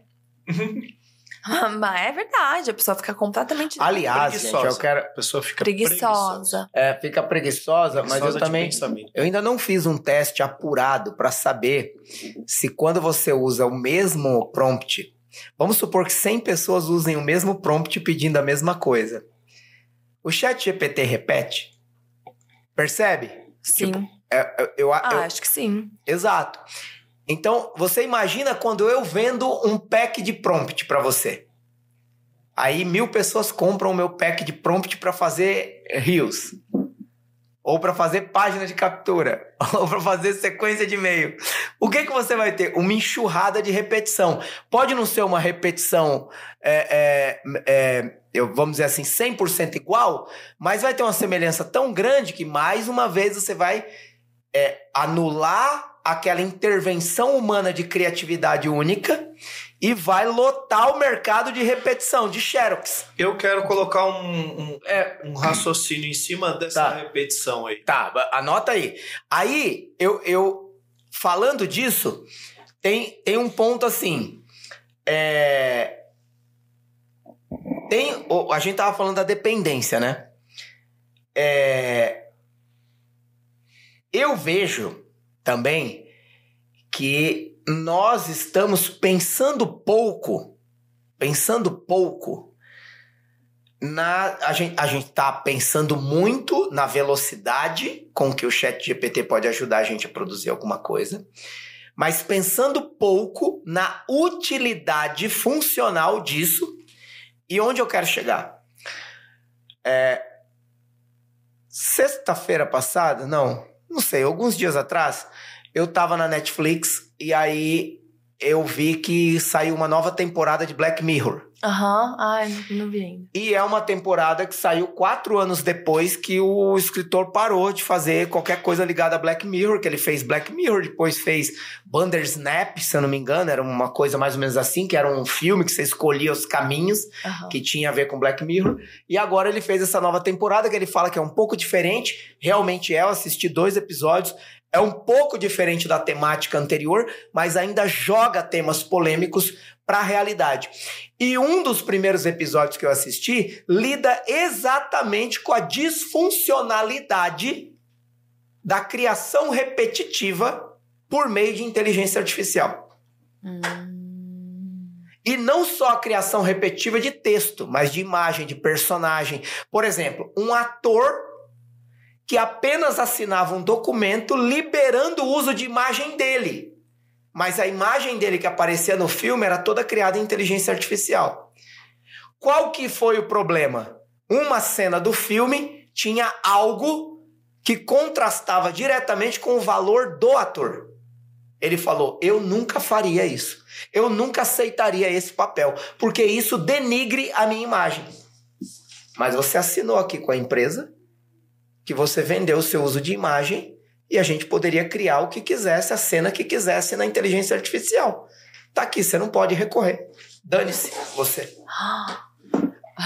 Tá? Eu tô confabulando, viajando na maionese, já que a gente entrou no tema do chat GPT, mas eu acho que é importante a gente assistir esse caso de Black Mirror ou pensar um pouco de forma mais crítica sobre a funcionalidade efetiva disso no tempo. Uhum. É, não estou dizendo para não usar e que não é funcional, muito pelo contrário. Eu estou implementando todo o meu método de cópia, o sistema ópio, dentro do chat GPT. A questão é, o fato de eu usar, saber que é bom e funciona, não me tira a capacidade crítica de entender que em algum momento é preciso haver um limite. E essa é uma opinião minha que pode não ser a sua. E agora é, eu abro Usando aí, até a metáfora que o Rodrigo usou, né, do copywriter ser o atacante, né, num, num time de futebol, ele é ele vai ter que driblar. Né? Total. Né? E, e, driblar é, é isso, é você. Tem que ter habilidade, né? É, não depender. Quem lembra do Fred na Copa do Mundo, que o apelido dele ficou o quê? Cone. Cone. E, tipo, é o cara que não tinha habilidade para driblar, para fazer algo diferente. Sim. E aí, o que aconteceu com a seleção? Os gols não saíam. Porque a Exato. gente tem um cone parado. Gente, essa metáfora é boa, hein? E aí, quem tem a habilidade de mudar um, um jogo que às vezes está muito amarrado, o técnico olha e fala: Eu preciso amarrar isso aqui. Eu tenho que tirar o cone e pegar alguém que tem habilidade individual para poder quebrar a barreira. Quebrar. Maravilhoso. E quebrar o chat GPT e, e ser né, original. Só voltando um pouco na sua pergunta, eu queria trazer uma discussão aqui para vocês. Que é uma teoria que eu tenho a respeito dessa questão que você falou assim: ah, as pessoas estão procurando copywriter e não acha, né? Sim. É, ou não está satisfeito com o copywriter Sim. que tem. E eu tenho uma teoria, porque como eu convivo muito com copywriters, eu percebi, e, e não só no, com copywriters, mas no mercado digital como um todo, tá? Eu tenho percebido. É uma teoria nunca antes revelada? É uma teoria nunca antes revelada. Toca, toca, toca. Atenção, atenção. teoria nunca antes revelada. Mas vê, eu quero ver, saber a opinião de vocês, que é até uma coisa, uma terapia aqui. Eu acho que muitas pessoas elas têm um problema de autoconfiança em que elas não conseguem se vender. Elas são boas copywriters, mas elas ah, são péssimas copywriters para si mesmas. Uhum. E aí você vê pessoas ruins, porém que falam mais alto, que sabem se vender, que conseguem os empregos. Sim. Sendo que tem muitos copies bons, porém são pessoas mais introvertidas, porque é o perfil do copywriter. Né? É um cara Geralmente mais, é. É um cara mais tímido, né? Mais, mais na dele. Mais na dele. Então ele tem essa dificuldade de é, se vender, né? Até mostrando os resultados dele. E acaba sem trabalho, ou trabalhando em projetos ruins. E, e isso não só copywriter, tá, gente? É, gestor de Qualquer tráfego, profissão. qualquer profissão, acho que no mundo, né? Então, Até mesmo para um relacionamento. é. Então, vocês não estão vendo, assim, Total. uma crise de confiança muito, muito grande nas pessoas. Eu acho que a pandemia também ajudou, porque nas redes sociais parece que a vida de todo mundo é perfeita. É, é, é, assim, o que que eu acho que você falou a palavra certa no final? A rede social. A pandemia fez que 100% das pessoas, meu pai, eu vou usar o exemplo de novo do meu pai. Como ele chama? Tony, Antônio. Toninho. Toninho, é. Meu pai, ele não usava Facebook. Não usava nada. Pandemia fez com que ele usasse o Facebook. Aí. E aí, não tem como. O mundo começou a estar mais conectado às redes sociais. Foi uma explosão. Uhum. E a rede social em si faz sim com que você tenha comparação. Aham. Isso é profissional, pessoal. Por isso que tem muitas pessoas é, é, entrando numa depressão mais profunda. Porque acha que a grama do vizinho é melhor que a dela, que tudo aquilo que ela faz é ruim, é errado. E aí o nível de comparação é muito maior. E não, eu não acho que é ruim você ter comparação. Você precisa sim comparar. Mas o que você não pode é colocar um peso de cobrança achando que o seu está ruim, ao ponto de que olhar pro o nossa, o Wendel tem lá um jato, lá, e da- daí a vida dele. E isso já aconteceu comigo. É. Você vem numa pegada e fazendo e fazendo, e daqui a pouco você se questiona. Porque você está toda hora olhando para os outros. Exato. Ah, aquela pessoa é melhor que. E você acha que você não é bom o suficiente para fazer aquela tal coisa. Não, você é bom. Só que as e às vezes a pessoa nem é tão boa, mas na internet ela tá se vendendo e que parece que é a melhor pessoa do mundo. Isso. Ela não é. Exato. Ela só tá fazendo algo que você enquanto ela, ela tá aqui na rede social falando e mostrando e tal, enquanto você tá trabalhando aqui, você não tá fazendo tanto, só que você mede pela rede social. Eu acho que o ponto importante, o ponto maior disso é medir pela rede social. E isso é um erro muito grande. Uhum. É, as pessoas sim estão com falta de confiança, exatamente por isso. E aí entra a galera de desenvolvimento pessoal. A gente começou falando aqui que você você comentou algo sobre você, so- sobre a fala. É, antes da gravação. né? Antes da gravação. Pô, faz um treinamento de inteligência emocional. Nós fizemos. Uhum. A gente levou metade da nossa empresa para fazer. A gente é, fala sobre esse curso, inclusive, que é da Sociedade Brasileira de Inteligência Emocional, do Rodrigo Fonseca. O Lotus Inteligência Emocional foi o que nós fizemos. Abraço, Rodrigão. Foi incrível, foi uma mudança. Minha esposa fez, o Marcelo teve uma cura dele desde a época da infância. Dele, um trauma que ele tinha, foi trabalhado lá e ajudou muito ele. Então, esse tipo de coisa abre para outras realidades. As pessoas precisam ter isso. Esse processo. Você- levou uma pessoa para falar lá exatamente sobre isso, se para trabalhar essa questão de crença, né? Que Sim. não vou entrar em detalhes aqui, mas é, por quê? Porque você viu isso. São pessoas boas tecnicamente, Sim. que manjam, Manjam. mas ela não. É engraçado, ela vende para os outros e não se vende. Exato. E aí entra um outro ponto também, que é uma questão também de personalidade. Sim. Tem pessoas que têm aptidão para falar, para se vender, pra- são melhores comunicadoras, são mais extrovertidas do que introvertida. Uhum. Então você tem uma questão de perfil comportamental aí, Sim. tá? Aí dá para ser trabalhado, dá. A pessoa precisa identificar e começar a fazer um, um processo, investir nisso. E às vezes a pessoa fo- foca somente no investir na parte técnica. Meu, você não precisa investir mais na parte técnica. Você tem que se investir no quê? Numa parte de desenvolvimento de liderança, de venda, de comunicação, é destravamento emocional, porque às vezes tem um bloqueio emocional de crenças de infância É. que trava a pessoa, você Eu- entendeu? Eu, eu, eu quero enfim, falar um pouco sobre isso, porque eu sou vítima de tudo isso aí que vocês estão falando. tudo. Eu também. Inclusive, só um parênteses antes de você começar, eu tô passando por isso. Eu conversei com o Marcelo. É. O Marcelo, é engraçado, na nossa e olha vida. o seu so- sucesso. na nossa vida "Imagina." societária, é, a gente. é, um sempre foi a, a- a ajuda do outro, né? O Marcelo passou por um momento desse tempos atrás e eu falei: não, vambora, eu vou que vou. Hoje, eu tô no lugar dele e ele no meu lugar. É. Só que, tipo, eu- aí entra, né? O, o não deixar transparecer e, e- e engraçado, eu tô sendo vulnerável aqui. Porque eu acho que eu tô num ambiente. Eu, eu esqueço que eu tô na internet.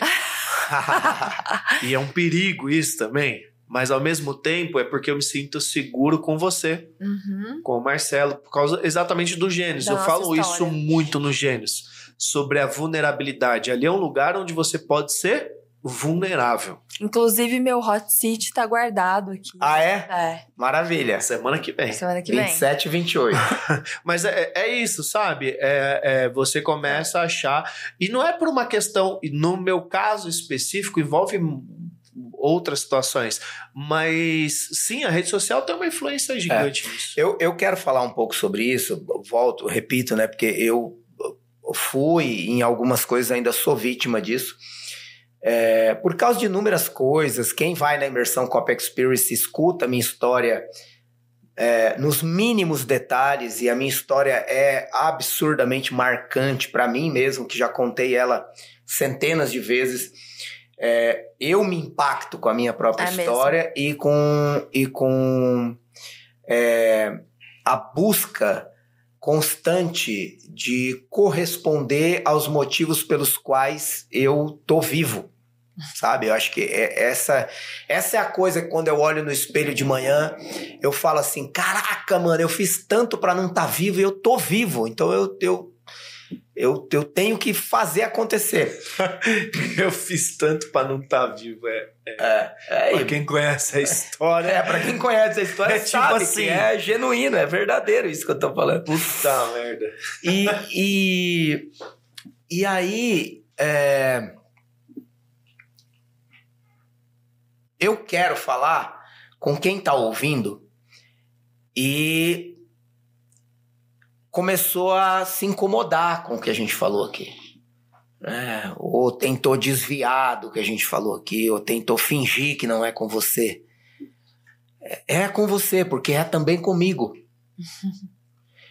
É, quando você entra no Instagram, você já não procurou uma, uma configuração para não te mostrar mais stories? Eu já.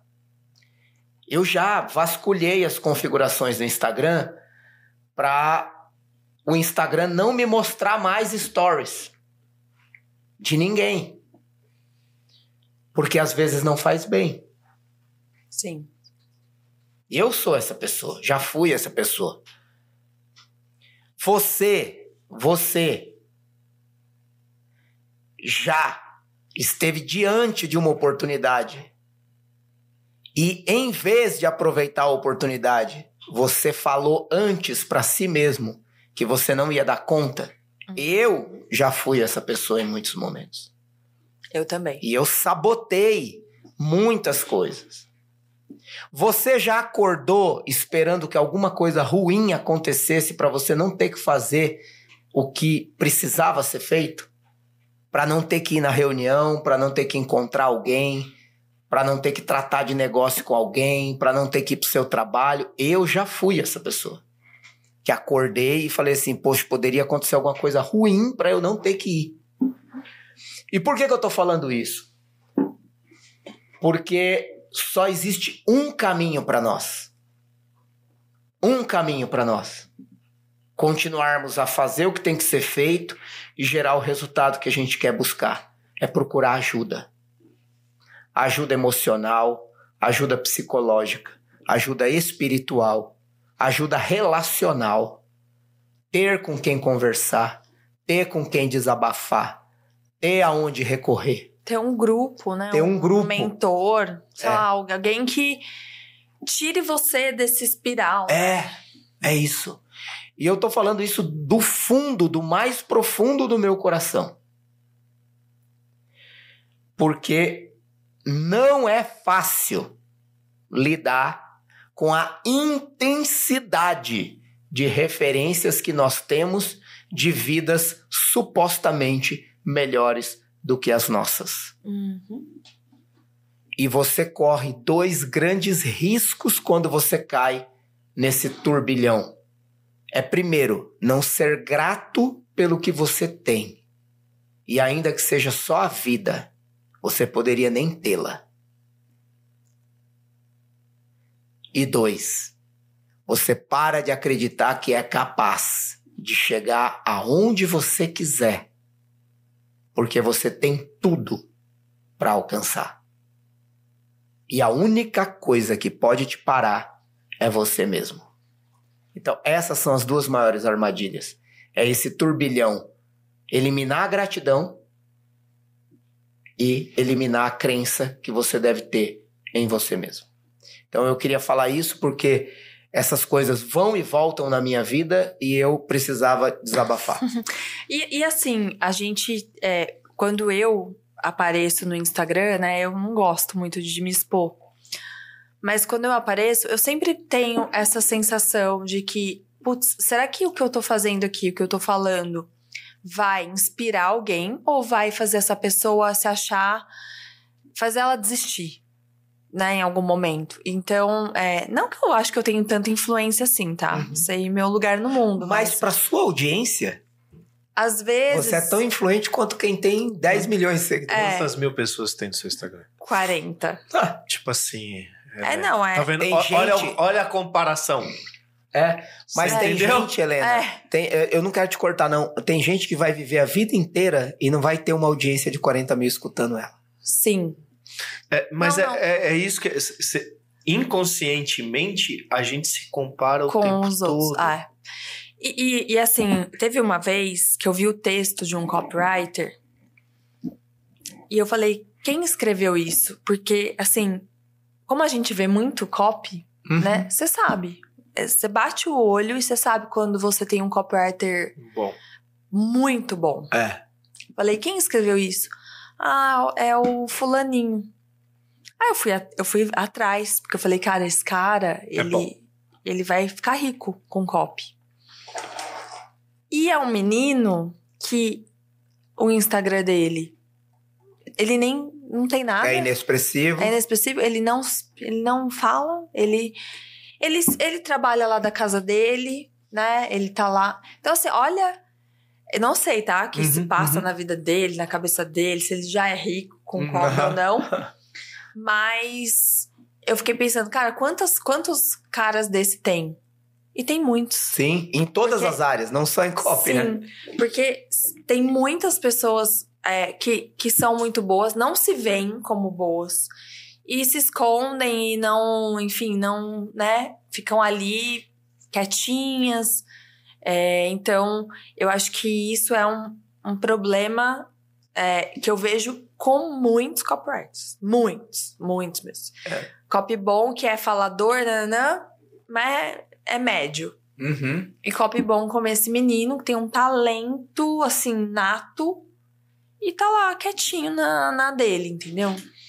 Ô, Helena, como talentos, entrando no assunto de talentos, você é extremamente talentosa e foi por isso que te contrataram quando te viram escrevendo lá o, o processo seu, que você nem sabia o que era copy, e você foi contratada pelo seu talento. É, você ficou cinco, seis, cinco anos? Seis. Seis anos. É, dentro desse processo de talento, muita coisa mudou, passo, o tempo passou e tal. É, você saiu da Empíricos. Uhum. Você já estava casada? Já. Já, se casou na Empíricos, inclusive. Casei. Lá, não, não na Aliás, eu né? conheci o Bernardo num happy hour. É, da Empíricos. Da esquina É. do beijo. Eita! Ah, Mas essa Não, daqui é, não dá pra não- essa não dá, essa isso não é pode. pessoal. Desculpa aí, gente. né? É. Do eu sei dessa história. É, Não é o que vocês estão pensando, é pior. é, você ficou seis anos lá. Fiquei Por que, seis que anos. você saiu da Empíricos? Bom, eu saí. Com quem você brigou lá? É, com todo mundo. Nossa, é mentira, não briguei com ninguém. Eu saí. Você bateu na Betina, é verdade? Ai. Eu amo ela. É, Bom, eu tava lá há seis anos, a Empíricos tinha acabado de ser comprada pelo BTG, Uhum. né? E eu é, era sócia da empresa. Você se Então, tornou sócia lá. me tornei sócia. Legal.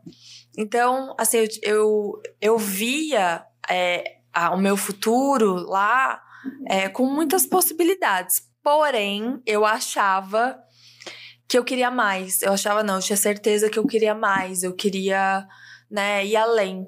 E num golpe do destino, né, eu, eu fui almoçar com o dono de uma outra empresa do Uhum. mercado financeiro. É, a gente se conheceu ah, de uma forma despretensiosa. Uhum. Ele estava procurando uma pessoa para tocar a área de copywriting da empresa dele, que era uma empresa até listada na Uhum. bolsa, né? E ele me fez uma proposta irrecusável. Quando ele fez essa proposta, é, eu, tá, eu fiquei muito dividida, porque eu sempre amei muito trabalhar na Empíricos. Eu lembro, né? almoços com conversas sobre isso. Sobre isso, né? Ah, o ambiente Eu te liguei É, pedi, pra pedir conselho, porque eu gostava muito de lá. O clima, as pessoas, eu amava, eu amo até hoje, né? As pessoas que fazem parte dessa história.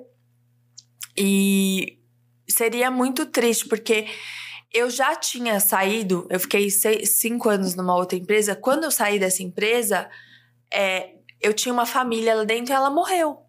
Eu não sei se já aconteceu isso com alguém. De você estar muito tempo num lugar, você sai e quebra. Parece que nunca aconteceu, Parece né? que nunca aconteceu. Então eu sabia que ia acontecer isso, né? E isso me dava muita Agonia. dor, agonia, angústia. Por outro lado, a proposta que eu tinha para ir, pra ir em frente era muito Atraente. irrecusável. era irrecusável. Né? Então, assim, em termos financeiros, se eu não fosse, eu acredito que eu iria me arrepender. Só que tinha um porém. Eu estava tentando engravidar. Uhum. E eu tava passando por um processo que eu demorei, eu tive. é, eu demorei dois anos pra ficar grávida. E nesses dois anos for- foram dois anos muito difíceis pra mim. Porque eu fiz tratamento, né? Eu, fi, eu ia no médico fazer ultrassom praticamente a cada 15 dias. Uhum. Então era, assim, era um momento muito difícil. Eu achava que eu não ia conseguir ter filho, né? Então era uma parte da minha vida ali muito importante, né, naquele momento. E eu falei pra, pra, é, pro Ferri, né, que é- foi essa pessoa com quem eu almocei e conversei. Falei, Ferri, tem um problema. Eu, eu não vou aceitar a proposta porque eu quero ser mãe.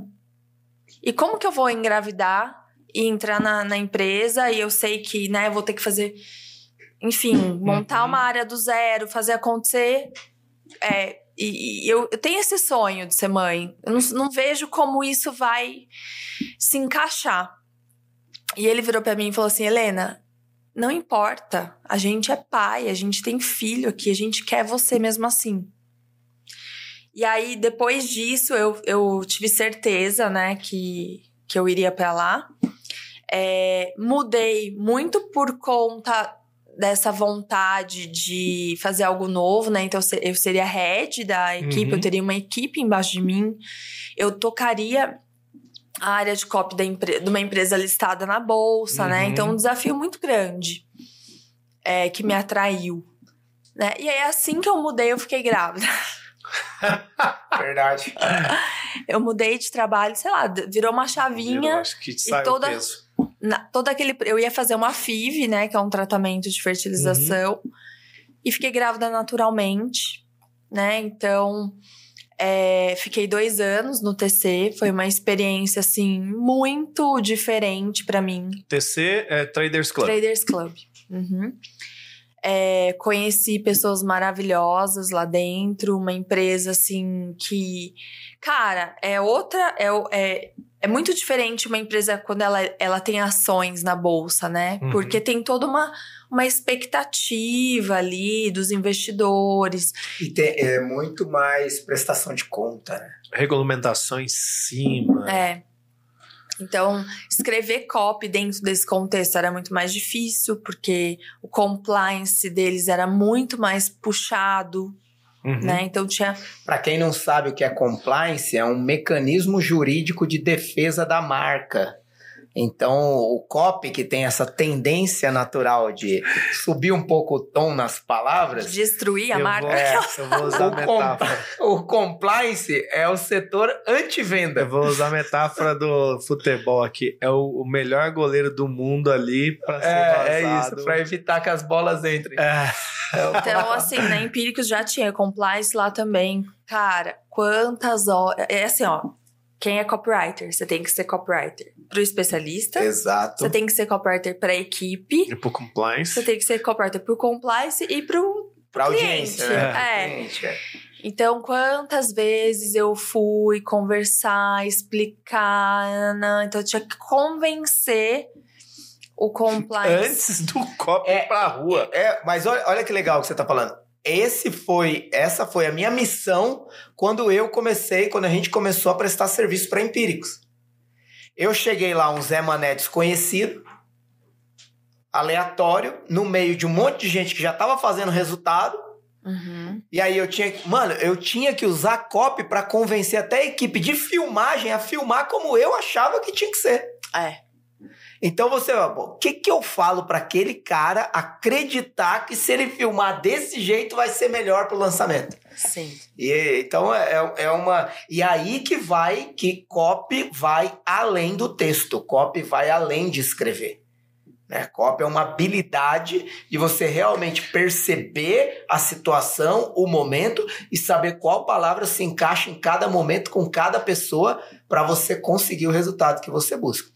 Helena, eu vou tocar o sino de antemão porque eu vou entrar num tema delicado, mais fofo. Ai, meu Deus. Eu lembro que a Helena passou por. Gente, eu tô falando assim porque a gente é muito amigo mesmo, de verdade. Sim. A gente marca de gente sair. vai na as casa um do outro. Vai na casa um do outro e tal. Há muitos anos já. Então, eu lembro da Helena na Empíricos, da Helena que saiu da Empíricos e foi pro TC, da Helena que criou a própria mentoria. Seu primeiro produto foi. é, eu, eu Eu, eu, eu ia entrar bem nesse, nesse estágio. Ah, é que você cortou. Agora, é, eu lembro que você criou uma newsletter, Sim. né? Depois você criou um produtinho barato. é, que, que você ia. Não, não tinha um Não, isso foi Não dentro da, da Empíricos. Ah, tá. Beleza. Você, por muito tempo, também foi a, a, a pessoa de frente ali do Copy Camp, que era Sim. o curso da Empíricos e tal. Até o dia que você falou assim: vou fazer uma mentoria. Sim. Aí você falou que. Aí você fez um evento, né? Não, não, teve um evento? O que você foi? É. Não, a- o, evento, eu, foi- o evento foi para os alunos. Foi tipo a abertura da mentoria, mas a- Isso. Era aí que eu queria chegar. Tá. Aí a Helena me vai e fala assim: vou fazer um evento para inaugurar a mentoria. Isso. Você pode palestrar? Posso. A minha primeira pergunta foi assim: quando ela falou, você pode palestrar? Eu falei assim: quantos meses você tá de gravidez? Tava com oito, né? Oito. Oito meses de gravidez. o bebê pronto para nascer, o Marcelinho lindo, fofo. A Helena fez uma mentoria para o quê? Tinha 20 pessoas? É. Um evento ao vivo para 20 mentorados com oito meses de gravidez. Eu lembro que tinha até uma poltrona para ela sentar, porque ela não podia ficar em pé o tempo inteiro. E aquilo me impressionou. Me impressionou pela coragem, pela atitude, pela. Enfim, por tudo. né? Foi marcante aquilo para mim. Aquilo foi chocante até. No sentido positivo da palavra Uhum. pela coragem, né? Pela atitude. Não acredito que alguém viu aquilo e não ficou marcado por aquilo. Pô, uma mulher de oito meses, prestes a ganhar um bebê, inaugurando um universo de possibilidades de um negócio próprio que ela nem sabia onde ia dar. Hoje, a Helena tem uma mentoria, é uma empresária e eu queria que você comentasse sobre essas sucessivas viradas de chave. É, hoje, mãe do Marcelo com um ano e meio. Um, um ano e um mês. Um ano e um mês. Nossa. E já construiu tanta coisa, né? A mentoria não para de crescer. E me fala sobre isso. Então, eu sempre fui uma pessoa muito incomodada, sabe? É... Esse, é um, esse é uma qualidade e um defeito. Porque eu fico buscando, parece que nunca desliga, né? E na época que eu criei a mentoria grávida, bem louca. é, é, é nóis. Não foi pelo dinheiro. Uhum. Né? Ficar, assim, dá até a impressão que fala assim, nossa, ela tava tão desesperada que ela criou uma mentoria. Não, eu lembro até a frase, você falou assim, eu descobri que eu amo ensinar copy. É, sim. É. E eu amo mentoria. Uhum. Eu tenho um curso de copy também, mas eu acho que a mentoria, para mim... Se identifica, né? Eu, eu sou igual. É, eu amo, amo, amo tá ali perto, né? E realmente fazer esse igual. papel de, de Mentor. é, mentora, de né, mostrar caminhos e trazer um pouco do, do que a pessoa não tá pensando, né? Então, é, não assim, não foi pela grana, claro, né? Ganhei já bastante dinheiro com os meus produtos, mas era um chamado. Eu, eu queria muito, né? Fazer, ter, meu, ter a, a minha própria empresa de copy. E no TC, quando eu negociei para ir pro TC, eu falei, eu posso ter meu, meu, meus produtos de copy? E, ele, e eles falaram, ó, desde que seja é, não concorrente com o nosso, sim. Então, é, eu passei um tempo pensando o que, que eu ia fazer. E assim, gente, é muito difícil você ter um trabalho CLT e, um, e ser especialista de marketing digital. E, e tá grávida. E, assim, é, é meio louco, né? Se eu pensar mas é o jeito que eu sou. Eu sempre tive dois trabalhos na vida. Sempre, sempre. Nunca trabalhei num lugar só. Então eu trabalhava num lugar, tirava foto. É, fazia isso, fazia aquilo. Vendia, sempre tava vendendo alguma coisa. Pra. Vendia bolsinha, vendia biquíni, já vendi tudo que você pode imaginar. Porque é o meu jeito. Né? Então eu, é, eu sou incomodada, sabe? Eu não consigo ficar lá trabalhando e volta para casa e acaba, entendeu? Tipo, e fica sem fazer nada. então, é, eu eu me eu, eu realmente criei a mentoria porque eu até eu conversei, não sei se eu lembro, não sei se foi com o Ed porque eu conversei, eu acho que sim, mas teve algumas outras pessoas que eu conversei e falei assim: cria um produto barato ou cria um produto caro? Né? Eu fiquei nesse dilema por um tempo. E aí falaram para mim: não, cria o produto caro primeiro. Então, criei a mentoria, custava 15, é, 12 mil reais por seis meses. E as pessoas que entraram lá, elas são cases até hoje. Elas realmente trabalham com os melhores especialistas do Brasil e ganham muito dinheiro. E isso me, me dava muita satisfação de estar ali do lado, né? De, de ajudá-los. E o evento, é, cara, você vai aprendendo, né? Se fosse hoje, eu, não, eu não, nunca teria feito a mesma coisa, mas é, foi, foi muito legal. Eu, a minha pressão subiu naquele dia, eu tava tendo uns picos de pressão. E a minha médica falou: vai pro PS. Eu não fui. o Bernardo me contou isso aquele dia. É. Então. Bernardo é o marido da Helena. E aí depois o Marcelo nasceu super bem depois disso, não aconteceu nada. Nasceu a hora que acabou o evento. Uh, é, já pensou? Mas, enfim, eu tô, eu tô me encontrando como empresária, né? Então, em abril eu saí do TC para tocar minha empresa.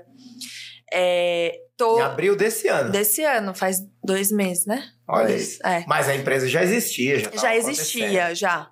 Mas agora, né, a gente estava conversando antes de começar, que eu tô olhando pro meu, pro meu negócio, eu tô olhando o mercado e tô falando, tá, como que eu posso me encaixar aqui, né, fazer a diferença na vida das uhum. pessoas, mas é ter produtos que fazem sentido, né, dentro do que a gente tá vivendo hoje.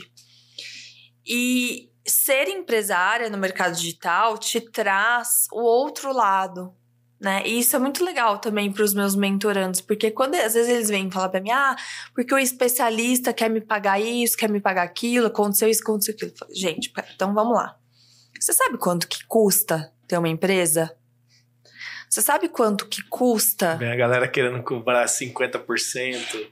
Né?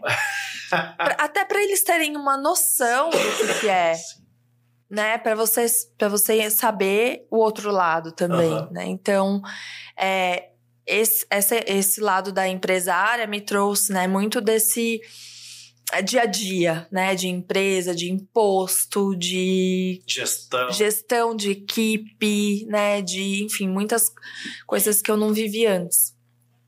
Mas é, é era uma loucura, tá grávida e o, e o Marcelo. O Marcelo nasceu, eu, meu primeiro. Foi 20 dias. Foi 20 dias Eu depois. lembro. Você pensa que eu não acompanho? Eu acompanho. A Helena me faz a abertura, não, é, não era a aula inaugural também? Era. A aula inaugural da segunda turma da mentoria, não foi? Com 20 dias do Marcelinho nascido. É. Eu lembro disso. Sim. Foi o dia inteiro ainda, né? Não foi? Tinha a par da manhã, a par da tarde. Então, obrigada, B meu marido. é. Sem ele, nada disso seria possível, porque a gente não tinha babá na época. Mas, assim, gente, é... tudo isso é por um único motivo, porque eu amo o que eu faço. Eu sou apaixonada pelo que eu faço. E é a única noção. Assim, tem uma amiga minha que tem uma filhinha da mesma idade do, Mar do Marcelo. E ela vira para mim e fala assim: Nossa, quando eu vejo você, eu me sinto uma banana. E eu, aquilo me marcou tanto quando ela falou isso, porque eu não acho ela uma banana. Eu acho ela uma mãe incrível também. É uma admirando a outra. Mas com uma escolha de cuidar da filha dela. E ela tá completamente certa de fazer isso. Uhum. Né? Então, eu atraio muitas mulheres, sabe? para perto de mim. É, mães e tal. A minha mentoria Sim. tem bastante é, mulheres. E, e eu, eu sou assim, né? Tipo, eu abro mão de ficar com o Marcelo para trabalhar. Abro. Eu tava Muito. falando sobre isso ontem com a sócia que a gente tem no escritório de investimento. Sim. Ela tem gêmeos. E Cara, ela, tipo, é uma loucura. É uma e loucura. eu tava falando justamente sobre a minha esposa, a Carol, que quer voltar ao mercado de trabalho. A gente tem dois. Uhum. É, ela, e ela falou exatamente esse mesmo pensamento que você teve com a sua amiga. Ela falou sobre a Carol. Falou, meu, eu, eu acho que ela tá mais certa do que eu. Sim. Aí a Carol olha e fala: será que ela não tá mais certa do que eu? É, é, é, o, é esse sempre contrapontos, né? Como cada um enxerga a grama do outro, na verdade, Sim. né? Sim. E, e, cada um, e todos têm a sua renúncia. Ah, é. Ninguém tá 100% certo, ninguém tá 100% errado. É, todos têm, todos têm a sua renúncia. Não, você gente, de renunciar de estar tá é junto é e tal. É. E aí ela renunciou o mercado de trabalho para estar 100% com a criança. Então todos têm algo a renunciar, um sacrifício específico para fazer aquilo que realmente tem na moção do coração, daquilo é. que acredita. É, eu acho que esse é o ponto, né? É o ponto. Para mim é isso, é eu trabalhar me dá um uma alegria, sabe? Um prazer imenso de estar é, tá ali. Hoje eu realmente só faço o que eu gosto, então realmente não parece trabalho. Tá aqui, uhum. é, para mim é, putz, muito bom, assim. É, mas eu, eu caio, né, em, em, em, Não sei se acontece isso com vocês. Vamos lá. Tudo que eu não faço, tudo que eu não tô fazendo que, é que não é trabalho, para mim, eu, eu me sinto culpada de não estar tá trabalhando. Então, isso não é relacionado tá, ao Marcelo, tá? Já entendi. Quando já eu tô entendi. com o Marcelinho, eu tô 100% ali. Falei, tá dizendo que quando você não tá trabalhando, você acha que você deveria estar tá trabalhando. É, então, por exemplo, ir na academia. Tá. Você então acha que vou, é um pecado? eu vou te falar. Você devia estar tá trabalhando. Eu vou te falar uma coisa. Você precisa fazer o treinamento do Wendel Carvalho. Isso é falta de merecimento. É. Por quê? É, eu, eu não então, vou dar. Lá, vou sair não, daqui é, indo no do Wendel, é, no Lotus. Eu não vou dar uma de Wendel Carvalho aqui, mas eu vou te dar um exemplo é, do que eu acompanhei no dia que você ganhou o prêmio no Afiliados Brasil. Você ganhou o prêmio É, e naquele dia, você abriu mão do Marcelinho Pra tá lá. para estar no evento, palestrando. E você foi surpreendida com um prêmio que você não fazia ideia que você poderia ganhar. Uhum. E você ganhou. Aí à noite, você, você comemorou com a gente, a gente foi almoçar e tal, não sei o quê. Mas à noite, você fez o post mais importante, que foi o Marcelinho brincando com o prêmio. Sim. E aí você escreveu: É tudo por você. Uhum. Beleza. Onde eu quero chegar com isso? O dia que ele precisar não trabalhar para ir para academia, você vai pagar. Porque ele merece e você não. Sim. É aí que acaba todas as resistências. Quando você olha uma camiseta de 500 reais e não compra porque você acha caro, mas vê um macacãozinho do Marcelo que custa 490 e você compra na hora, você está dizendo uma coisa: ele merece e eu não. Você não está dizendo que um é caro e o outro é barato. Você está dizendo ele merece e eu não. E todas as vezes que você afirma eu não mereço isso e coloca a desculpa no preço ou na dificuldade ou no, não tenho tempo para isso, você está reforçando um comportamento de te deixar em segundo, terceiro, quarto, às vezes último plano na sua escala de prioridades. Sim. Então isso não é bom. E eu tô falando isso à vontade, é, porque eu fui essa pessoa. Por três, três décadas, eu fui essa pessoa. Três e meia Eu, décadas. ia falar, eu achei que ele fosse falar três anos. Não, porque né, três décadas, vai, de- desde que eu tenho consciência, sete, dez anos, nunca me senti merecedor de quase nada. Para descobrir, com muito treinamento de inteligência emocional, de comportamento humano, que eu mereço Uhum. as coisas. E o Wendel também, o Wendel Carvalho, foi uma das pessoas que recentemente, quando ele entrou no Gênesis, há uns dois anos atrás, é, ele tirou duas horas da agenda dele para falar comigo uma parte da tarde, para me esfregar isso na cara e mostrar onde eu estava me desmerecendo. E a partir daquele desbloqueio, a minha vida mudou em todos os aspectos. Parei de fumar, emagreci, como melhor, comecei a fazer exercício, troquei de carro, troquei de apartamento, virei pai. Porque eu mereço. Entendeu? E, e essa parte de, de você achar que você, pô, eu deveria estar trabalhando. Eu tava conversando com o Ed ontem. A gente foi almoçar junto e ele comentou sobre isso também. Não é, e não é algo só seu, assim, tem muito disso, né? É, a gente teve um sócio também que era muito assim, né, Marcelo? Sim.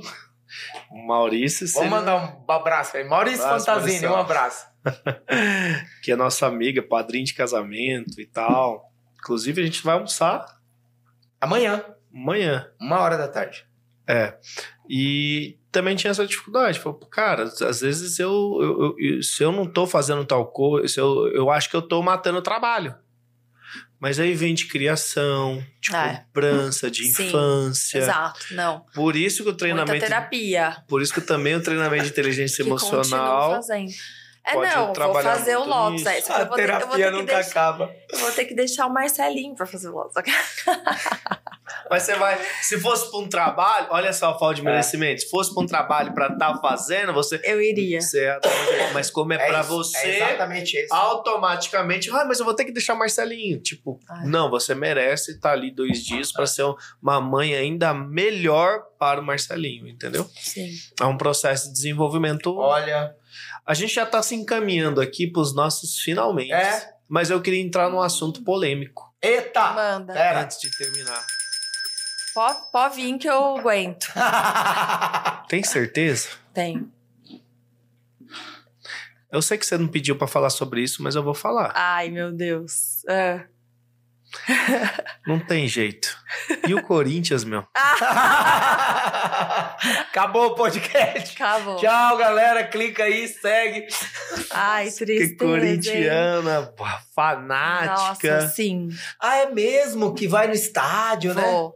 E Já o Santos, assim? hoje é jogo do Santos e Corinthians. É, só que é, Às 19 é, horas é na Vila cedo, Belmiro. né? É, É, e aí- conseguir. E aí o Corinthians foi chegar no, no estádio, foi para Santos ontem para dormir em Santos e tal, fazer a preparação lá e teve que voltar.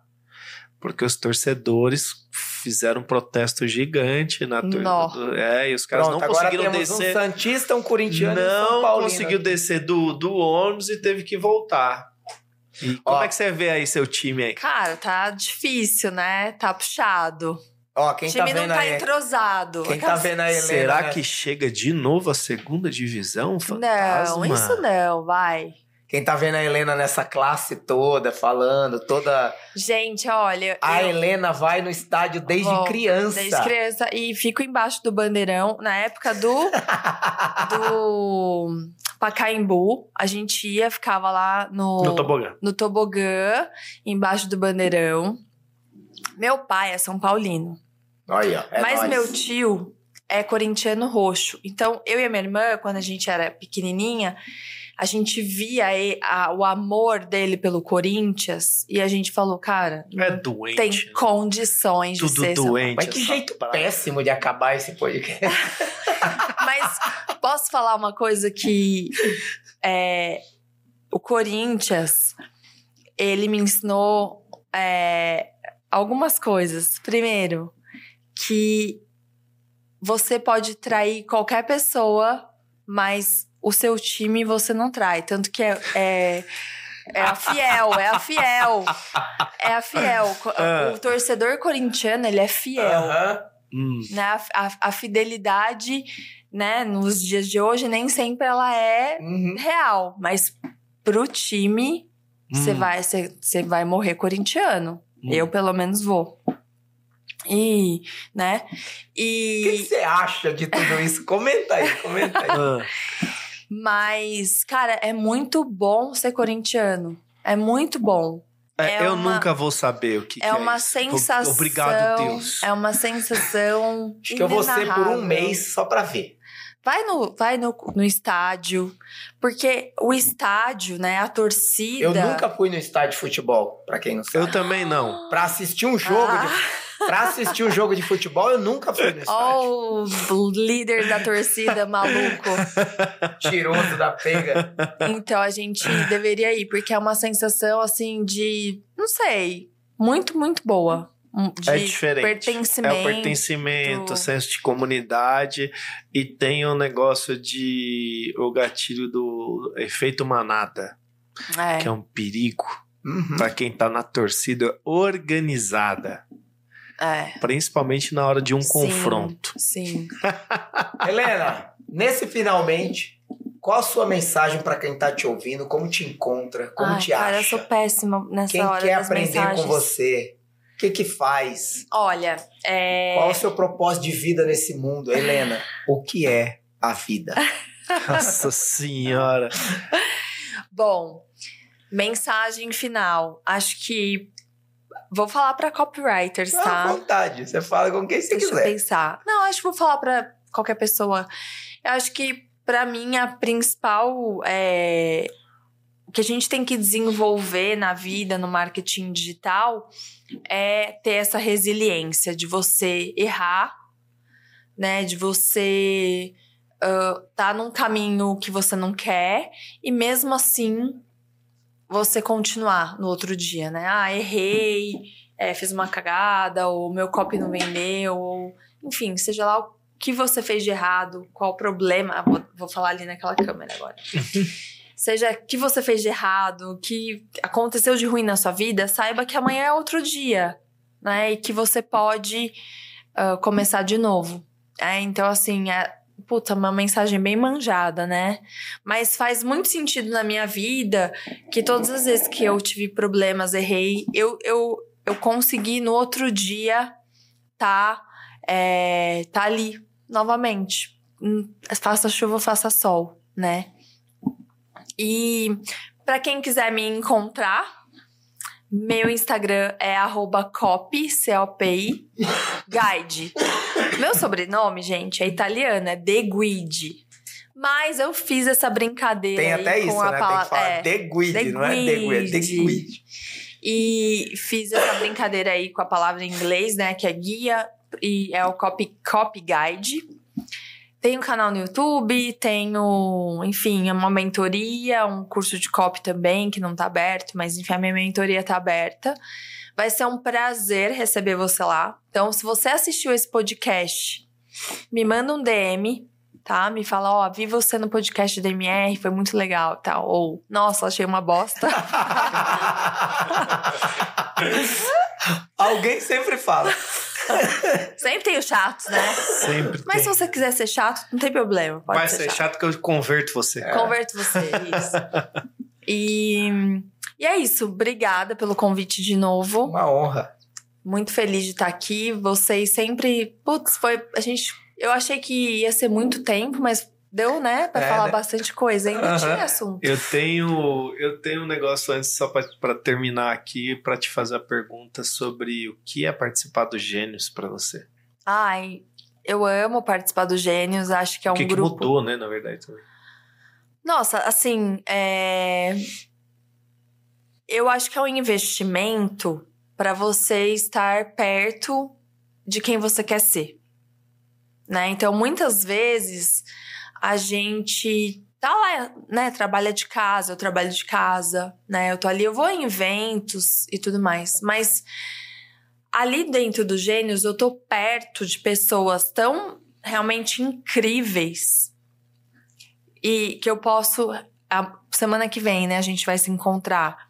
E eu fico pensando, putz, eu vou é, conversar com pessoas maravilhosas e, e realmente pessoas de sucesso do marketing digital, que elas são muito parecidas comigo. Então, eu, eu, eu posso chegar lá também, né? Então, quando você se coloca ali perto desses cases, né, enormes de, enormes de sucesso, fica um pouco mais palpável, né? Então, para mim, o Gênios é é isso, é eu estar perto de pessoas maravilhosas e grandes e que me acrescentam muito, aprender, putz, aprendo muito sempre, sempre, sempre, sempre saio de lá assim com a cabeça borbulhando de ideias. E é, puta, muito divertido, né? A gente se diverte muito. É muito engraçado, é gostoso, é uma família. E é isso. Maravilhoso. Tem alguma coisa que você pegou lá? No, você está há quanto tempo? Um ano? Um ano Faço um ano em outubro. que você pegou e se aplicou lá no seu negócio que fala, puta, isso aqui foi incrível. Cara, muitas coisas, né? A nossa, o nosso papo que vocês foram lá em casa, a gente conversou, foi muito importante pra mim. Mas eu acho que agora, nesse Uhum. momento, que eu tô num momento completamente novo, é, eu acho que eu vou ter muitos insights pra aplicar realmente, assim, que eu não tô dividida mais, né? Eu tô só na minha empresa. Mas tive, tive muitos. É, puta, eu não tô lembrando aqui, assim, de uma coisa que eu fiz. Ai, não sei, me pegou de surpresa. Mas foi, foi muito bom, sempre muito bom.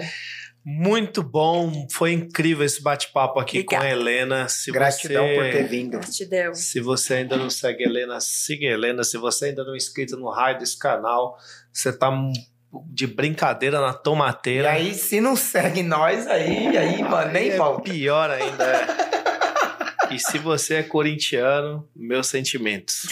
Tamo Vai, junto, um forte abraço e é nóis! Valeu! Valeu! Muito bom!